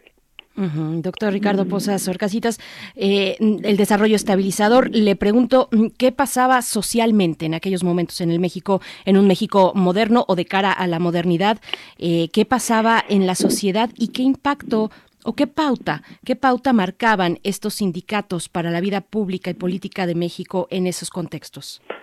¿Qué pasaba en la sociedad en ese momento? En ese momento también, en 1900, se inicia el largo tránsito hacia la urbanización. Tenemos eh, por vez primera en la historia de México, en 1960, en el censo de población, aparece el 51% de la población urbana y empieza a dejar de ser un país rural, agrario, que fue lo que eh, finalmente dio el sentido de la Revolución Mexicana. El, punto de inflexión es clave, porque a partir de 60 y a partir de 60 el, eh, el mundo urbano va a cambiar de manera radical los actores sociales, las formas de organización y el desarrollo de la economía. No se nos olvide que 58 es un punto de inflexión porque es también el, el principio y de un periodo de conflicto de 58 a 68 es el tránsito de lo eh, laboral a los movimientos emergentes de las clases medias urbanas. Entonces, en el términos del sistema social, estamos frente a un proceso de cambio acelerado que se da en la década de los 60. no solo en México, en el mundo entero. En, podríamos decir, sin temor a equivocarnos, que la década de los 60 es el periodo del fin de aquello que heredó la Segunda Guerra Mundial y la y, que culmina en la Guerra Fría. Está también justamente en esos años está de una manera muy clara la, la, la, irrupción de la quina en la, en la escena nacional. Justamente señala que el primero de enero del 60 eh, dos años después se renueva el comité ejecutivo de la sección 1 de Ciudad Maderos y justamente Ernesto Chávez Vidaurri, que fue electo el secretario general, y Salvador Barragán Camacho, eh, este, quedó, quedó eh, el, inicio también de un movimiento que continuará hasta el, eh, la llegada de Carlos Salinas al poder. ¿Cómo, cómo es este proceso, Ricardo? Mire, hay, mira, hay algo que es muy importante. Eh, Pemex es, es la principal y más importante empresa del Estado, no cabe duda, y su expropiación en 38 le dio al Estado la posibilidad de ser el verdadero director de la economía mexicana. En ese momento, la, la, la dirección de la economía y el control eh, de, de, Pemex por parte de, de las elecciones de, de, la quina permite permite consolidar la dirección del poder del Estado. Ahora, ¿qué es Pemex? Pemex es, eh, ¿qué es, qué es Pemex y qué papel juega la quina y qué representa la quina? La elección de la quina el, eh, en diciembre de 61 en, en, eh, produce, crea una relación que va el presidente del presidente de la República al director de la empresa al al hombre fuerte del sindicato. Pemex es una organización muy jerarquizada y muy armada. Entre esta, en esta jerarquización y en esta relación está también el sindicato. La quina es un personaje central porque la quina inaugura en Pemex la posición de los hombres fuertes. La quina no es, es, no es más que una sola vez secretario general, pero es el hombre que dirige y controla las relaciones de, de los trabajadores de la empresa. Lo mismo es Romero de Champs. Entonces, y todos ellos tienen una relación de lealtad con el presidente de la República. Entonces, el presidente de la República coordina, dirige y da y avala el, eh, eh, la nominación de la quina en, eh, en, la, en la onceava asamblea de petroleros. Es, es importante que veamos que la empresa es una empresa que es muy importante, pero además es una, una empresa muy, muy controlada. la, la burocracia sindical es una burocracia que tiene un alto poder de control y es tiene un altísimo nivel de ejercicio, incluso de violencia. Eh, la industria petrolera es una industria que eh, es muy importante para el proyecto económico, pero también es un es un spa, es una industria que produce un gran nivel de corrupción. Entonces, eh, el, el, el poder de la empresa, el poder del sindicato y las relaciones verticales que van del presidente de la República al secretario general y al a los secretarios generales de las 32 eh, secciones del sindicato es algo muy monolítico que controlan el sindicato y permiten que el presidente diseñe una política de Estado en donde los y las energías y los hidrocarburos están eh, siendo eh, manejados frente al desarrollo de la iniciativa privada. Me regreso un poquito al contexto porque hay eh, muchas cuestiones interesantes, por supuesto, que abordar en esta publicación. Eh, en ese momento, que es 1958, ese momento de crisis política, eh, en ese momento de nuestra historia, pues marca una configuración política de la que incluso somos herederos, doctor, la cultura política de la izquierda ¿Cómo, cómo entenderlo? ¿Cómo entender la, la, izquierda como un movimiento político, también como una opción política en el panorama eh, nacional a partir precisamente de estos movimientos sindicales? Sí, mire, eh, hay dos, dos movimientos sociales muy importantes en 58. Eh, los dos tienen dos dirigentes que son filocomunistas, están ligados al Partido Comunista y están ligados a la izquierda, que son el maestro Don Salazar y eh, Demetrio Vallejo. Ambos están ligados a la izquierda. Si usted ve la historia de la, si usted ve la manera en que la izquierda reconstruye el 58, usted ve que aparecen esencialmente nombrados el movimiento de los maestros y el movimiento de los ferrocarrileros. Incluso en el acto de culminación de la campaña del actual presidente Andrés Manuel López Obrador en el Estadio Azteca, él menciona a Otón, él menciona a Vallejo. Entonces, la, la, la tradición de lucha de la izquierda se culmina en su presencia en los movimientos sociales de tipo laboral en 1958. Ahora, la batalla, planteado así como usted lo plantea, Berenice, la batalla fue también contra la izquierda. Mm. Los movimientos de represión contra los ferrocarrileros y contra los maestros son por principio movimientos de represión contra la izquierda mexicana. Entonces, lo que tenemos es a, partir de ahí el interés o la lucha de, las coaliciones gobernantes frente a una izquierda que daba autonomía a los sindicatos corporativos de Estado, en donde las burocracias sindicales controlaban tanto los ferrocarriles como a los eh, el sindicato de maestros. Entonces, es en, el, en el caso del, del 58 es la lucha también, es la lucha contra los, los trabajadores y sus demandas de autonomía y también es la lucha contra la izquierda que construye parte de las demandas de ambos grupos sociales. Ahora, ¿qué es importante en este sentido?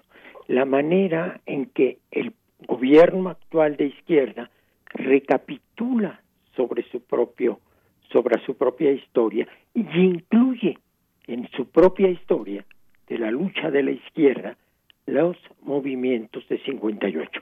No es el caso de Pemex y no es el caso de la lucha de los trabajadores petroleros, que es otro tipo de proceso. Entonces, eh, la izquierda mexicana tiene como parte de su historia las luchas de los maestros y de los ferrocarrileros, en, eh, en la cual construye una, un, sentido lineal y de la lucha de los trabajadores en la cual la izquierda ha estado presente.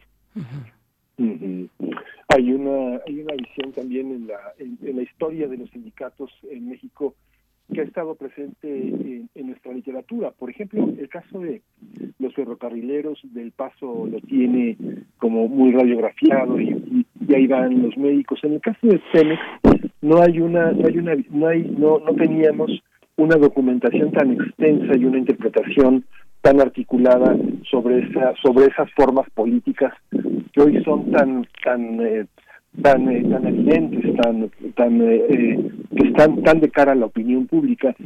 Toda esta manera de moverse, de desprestigiar, de detener, de asesinar a la prensa estaba ya vigente, pero estaba oculta, Ricardo. ¿Cómo cómo la, la, historia que se escribe desde el presente articula esto, ese tipo de gestos? ¿Cómo son esos gestos políticos que se radiografían a partir de este libro?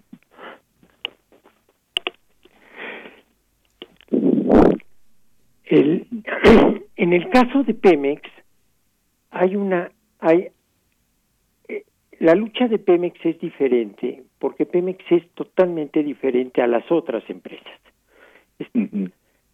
La lucha de, de los trabajadores petroleros es una lucha que tiene que ver, eh, en principio, por contra las formas de organización sindical y por el en contra del control de las secciones que tienen eh, eh, la burocracia sindical del Comité Ejecutivo Nacional. ¿Cómo se da esta lucha? Se da a partir de eh, la, la batalla de tres secciones en contra de la, la burocracia general del sindicato. Ahora, la lucha en el caso de los trabajadores petroleros es una lucha que enfrenta tres secciones y es una lucha que tiene una gran violencia detrás. Ahora, allí hay una hay algo que es muy muy importante. El poder de Pemex y el poder de la burocracia sindical en Pemex le da a los representantes de la burocracia una relación de poder y una, y una relación de participación en los aparatos del Estado. Por una parte, el sindicato es una gran empresa, es, decir, es un sindicato que participa de la, de la industria, es un sindicato que obtiene beneficios del desarrollo industrial, que participa en los contratos y que, y que lo que permite una gran acumulación de dinero particular de los dirigentes sindicales. Los dirigentes sindicales son quizás de los dirigentes sindicales más ricos de, del mundo en términos de los trabajadores, eh, de la representación de los trabajadores. Ese es el primer elemento. El segundo elemento, el sindicato, la empresa contrata y el sindicato establece los términos de la contratación. Entonces, hay eh, el sindicato tiene un manejo muy amplio sobre las plazas. Entonces, y eh, la lucha de los opositores en las secciones contra el comité ejecutivo es la lucha por enfrentar esta forma de control que no se da en otros sindicatos en México y no se da por una simple y sencilla razón, porque no hay una empresa más poderosa y con más recursos que eh, petróleos mexicanos. Entonces, las prácticas del sindicalismo mexicano en Pemex son prácticas que desde el origen tienen un alto nivel de control de los trabajadores y al mismo tiempo de participación y de corrupción. Ahora, hay un elemento que es central. No todos, no todos los trabajadores están sindicalizados estar sindicalizado es una ventaja muy importante para los trabajadores y una diferencia entre la clase obrera. Ahora, en el caso de Pemex, las ventajas y los beneficios de los sindicalizados, de los trabajadores de base, es altísima, comparado con cualquier otro, comparado incluso con el otro tipo de trabajador de Pemex, que son los eventuales y que no están sindicalizados, pero que el sindicato controla. Entonces, esta, es, esta condición de Pemex es muy importante porque le da a Pemex una condición de excepción. Entonces, uno, lo, eh, el presente, en el presente sigue presente Pemex y sigue presente el problema de la corrupción en Pemex. Y en ese sentido, sigue presente las formas en las cuales el sindicato ha participado de la corrupción de, eh, de, del desarrollo industrial y del desarrollo de Pemex. Entonces, Pemex es una, es una institución particular, muy, muy particular, y es una institución que ha tenido y que tiene una serie de características que no es común ni a ninguna otra empresa privada, ni a ninguna otra empresa del Estado. Estamos conversando con el doctor Ricardo Posazor Casitas, investigador del Instituto de Investigaciones Sociales de la UNAM, que por cierto está en sus 90 años, en su 90, 90 aniversario, le conversábamos ayer, y es autor de La raíz del mal, la consolidación de la burocracia sindical, el libro del que hablamos, esta publicación de siglo XXI Editores y la UNAM. Eh, y, y bueno, en algún momento muchas frases interesantes, por supuesto una gran cantidad documental y de referencias históricas muy interesantes a que acompañan el sindicalismo en nuestro país, doctor, pero en algún momento dice, dice usted, el pasado es la sustancia política del presente. Y hace un hace unos momentos nos comentaba pues esta referencia del discurso eh, en el Estadio Azteca del discurso de en aquel momento el candidato Andrés Manuel López Obrador hoy presidente una referencia a Otón Salazar a Demetrio Vallejo. Eh, esta sustancia del pasado eh, política del pasado que marca nuestro presente ¿Cómo la podríamos enmarcar, digamos, en términos de si fuera un arco histórico de lo que estamos hablando, en esta mm, sustancia de los sindicatos que permanece y que se ha quedado en el tintero, que se ha quedado eh, en el pasado y que continúa vigente, haciendo este paralelo entre el pasado y nuestra lectura con el presente, doctor? Mire, yo pienso, mi formación es de sociólogo y eh, una de las una de las sustancias de la historia es la construcción de tradiciones y la construcción de formas de permanencia. Entonces, en este sentido, el ejercicio del poder y el ejercicio del gobierno, por eso digo, empiezo el libro así, ¿no? El pasado es la sustancia del presente. el, todo ejercicio de gobierno importante recompone el pasado y ordena el pasado de tal manera que hace que ese pasado reordenado desemboque en el presente de la manera en la cual se construye la legitimidad y se le da historia a la legitimidad no es una no es una legitimidad vacía y reducida al presente. Es una legitimidad que recupera la tradición. En este caso en el caso del gobierno de actual del presidente Andrés Manuel que recupera la tradición de las luchas sociales.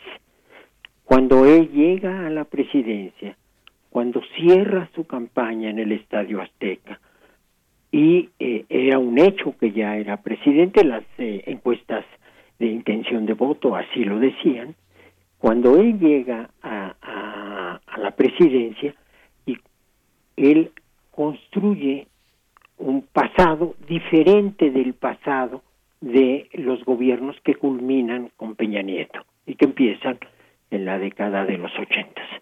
El pasado, eh, los gobiernos que culminan con Peña Nieto son gobiernos que eh, plantean como eje ideológico de la historia la modernización, la modernidad de mercado, la globalización. ¿Qué hace el presidente Andrés Manuel? El presidente Andrés Manuel recupera el sentido de la historia y dice la historia de este país, de nuestro país, es recuperar las luchas, en este caso de los trabajadores, por la democracia. Y él se hace el sujeto social y político en el que desembocan las luchas. Él, eh, en este sentido, la construcción simbólica de el arribo de Andrés Manuel para Andrés Manuel y el grupo de Morena es la culminación de muchas luchas, de muchas luchas en el pasado, y entre ellas las del 58. O sea, en 12 hay una nueva versión del 58, pero en 12, en el ejercicio del gobierno, en el ejercicio del proyecto ideológico y político del gobierno, culmina 58. Como culmina el movimiento de los médicos de 65 que él también menciona Entonces, eh, en ese sentido, el pasado es rehecho cultural e ideológicamente, culmina en la elección de Andrés Manuel para Andrés Manuel y para el grupo de la, de la gente de Morena. En ese, por eso eh, la historia, la historia es algo que es manuable. La historia es un conjunto de procesos y de sentidos y de acciones que son eh, rehechos cada vez que hay un cambio significativo, ¿no? Y eh, eso lo podemos ver a lo ahora sí que podemos valga la eso eso se ve siempre. La el, el ejercicio del poder no es un ejercicio vacío, es un ejercicio histórico en el presente y es un ejercicio que recupera el pasado como una manera de encarrilarse en un sentido que va a dar futuro. Entonces, lo, lo vemos, digamos, y lo podemos ver en el actual gobierno. El actual gobierno es un gobierno que enfrenta y que promueve y que está montado en las luchas sociales. Y esas luchas sociales tienen un punto de culminación en la historia del siglo XX mexicano en 1958. Ricardo, hay una hay un aspecto, bueno, eh, surgen, me surgen muchísimas preguntas, pero, por favor? Sí, eh, me surgen muchas preguntas, Ricardo. Hay una hay una parte en la que justamente es eh, Hernández Galicia, como como lo decías, toma la dirección, la Secretaría General del sindicato en el 61, pero 20 años antes había ido a pedir trabajo a Ciudad Madero eh, como parte de uno un, un, este, un derecho sindical al trabajo que le había heredado su padre. Él, eh, no se heredaba el cargo de, en la empresa. Tú tienes un material eh, muy rico con, la, con las memorias de Hernández Galicia, pero en esta visión que, que ahora organiza sobre la democracia sindical, hay dos visiones de las que se han generado en la oposición. ¿Qué diferencia habría entre la concepción de Pemex como una empresa nacional y en Cuauhtémoc Cárdenas y por otra parte esta parte de la democracia en Andrés Manuel López Obrador pensando en ese pasado que prácticamente termina en el 89 después de 28 años de una concepción sindical que tiene como base un hombre que viene desde abajo era era un soldador en, en Ciudad Madero. Cómo cómo lo cómo lo cómo lo vislumbras ese ese trenzado entre Cuauhtémoc Cárdenas y Andrés Manuel mira yo creo que hay algo, bueno, hay dos puntos claves ahí. En el caso de, en el caso de, de la quina y en el caso del soldador que llega a ser el hombre fuerte de Pemex y del sindicato petrolero durante 20 años, lo que estamos frente a una a un fenómeno social de movilidad social ascendente, ¿no? la gente que llega de abajo sube. Ahora, no y eso eso es lo contrario de lo que se llama oligarquización. Es decir, cuando mm. los organismos sindicales están busca abiertos y hay un conflicto, hay una lucha de los miembros del sindicato por dirigir el sindicato, generalmente hay movilización y cambio en el sindicato. Es el caso de la quina. La quina es, es una persona que eh, era un soldador, era eh, su padre, no tenía el derecho a ser el, el, a tener el cargo del padre, pero tenía el derecho y más que el derecho y eh, al trabajo. La, y en ese sentido, la quina entra a Pemex como soldador y termina como soldador. Yo creo que es el soldador que ha ganado más en la historia de los soldadores del mundo. no hay no hay soldado que tenga la fortuna que dejó la quina, ¿no? Ese es un hecho. Bueno, ese es un elemento. Hay otro elemento que ahí es importante y que tú y que em, tú tú no tú marcas Miguel Ángel, que es el problema de la herencia del cardenismo. Es la segunda parte del eh, libro habla sobre el cardenismo, es, eh, me, me plantea a mí el problema del cardenismo. porque franca, eh, realmente el cardenismo es ese periodo de la historia que eh, consolida al Estado Nacional. Eh, el, el, sindicato surge en agosto de 35. Casi tenía seis o siete meses de haber llegado el general Cárdenas, que es un personaje central de la historia, de la historia del país, el general Cárdenas es quizás uno de los más grandes políticos, bueno, que ha construido el siglo XX. Es un personaje realmente eh, entusiasmante, por decirlo de alguna manera.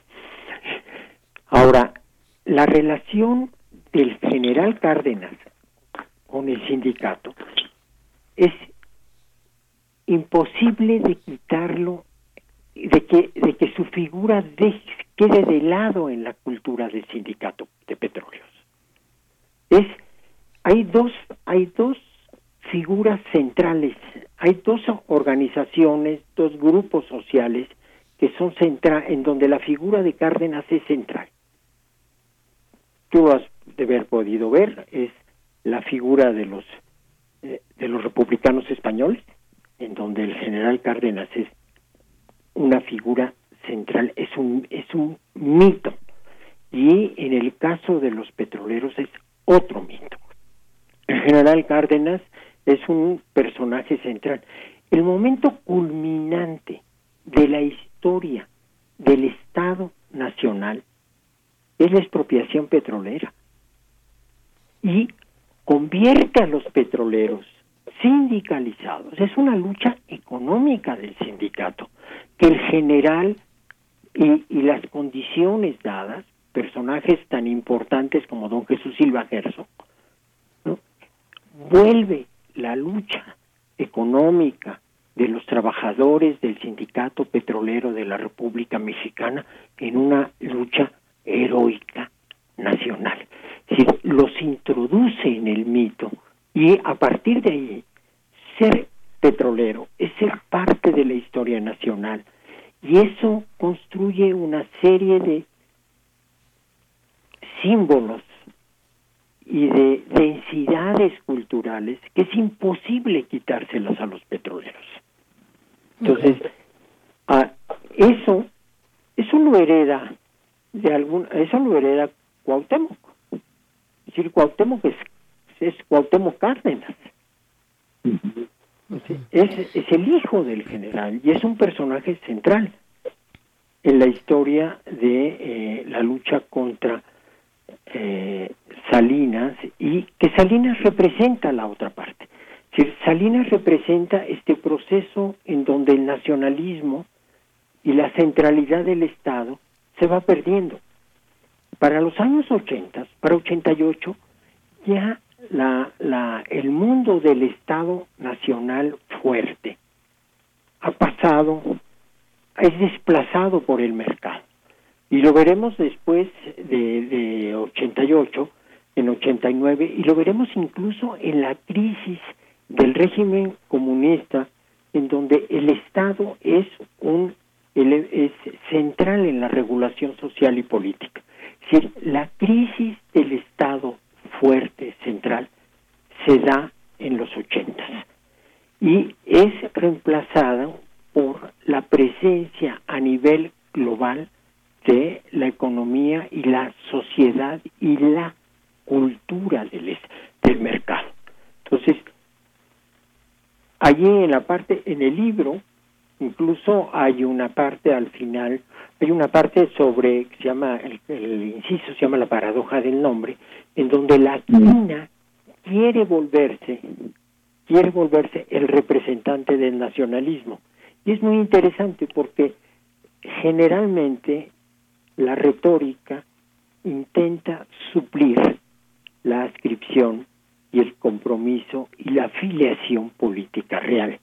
Hablar de, de corrupción o hablar de implica, hace creer a los que hablan que no lo son. Es decir, la China piensa que eh, utilizando el nacionalismo va a lograr enfrentar a Carlos Salinas de Gortari, porque ella había tenido muchísimos conflictos con, Miguel de la Madrid.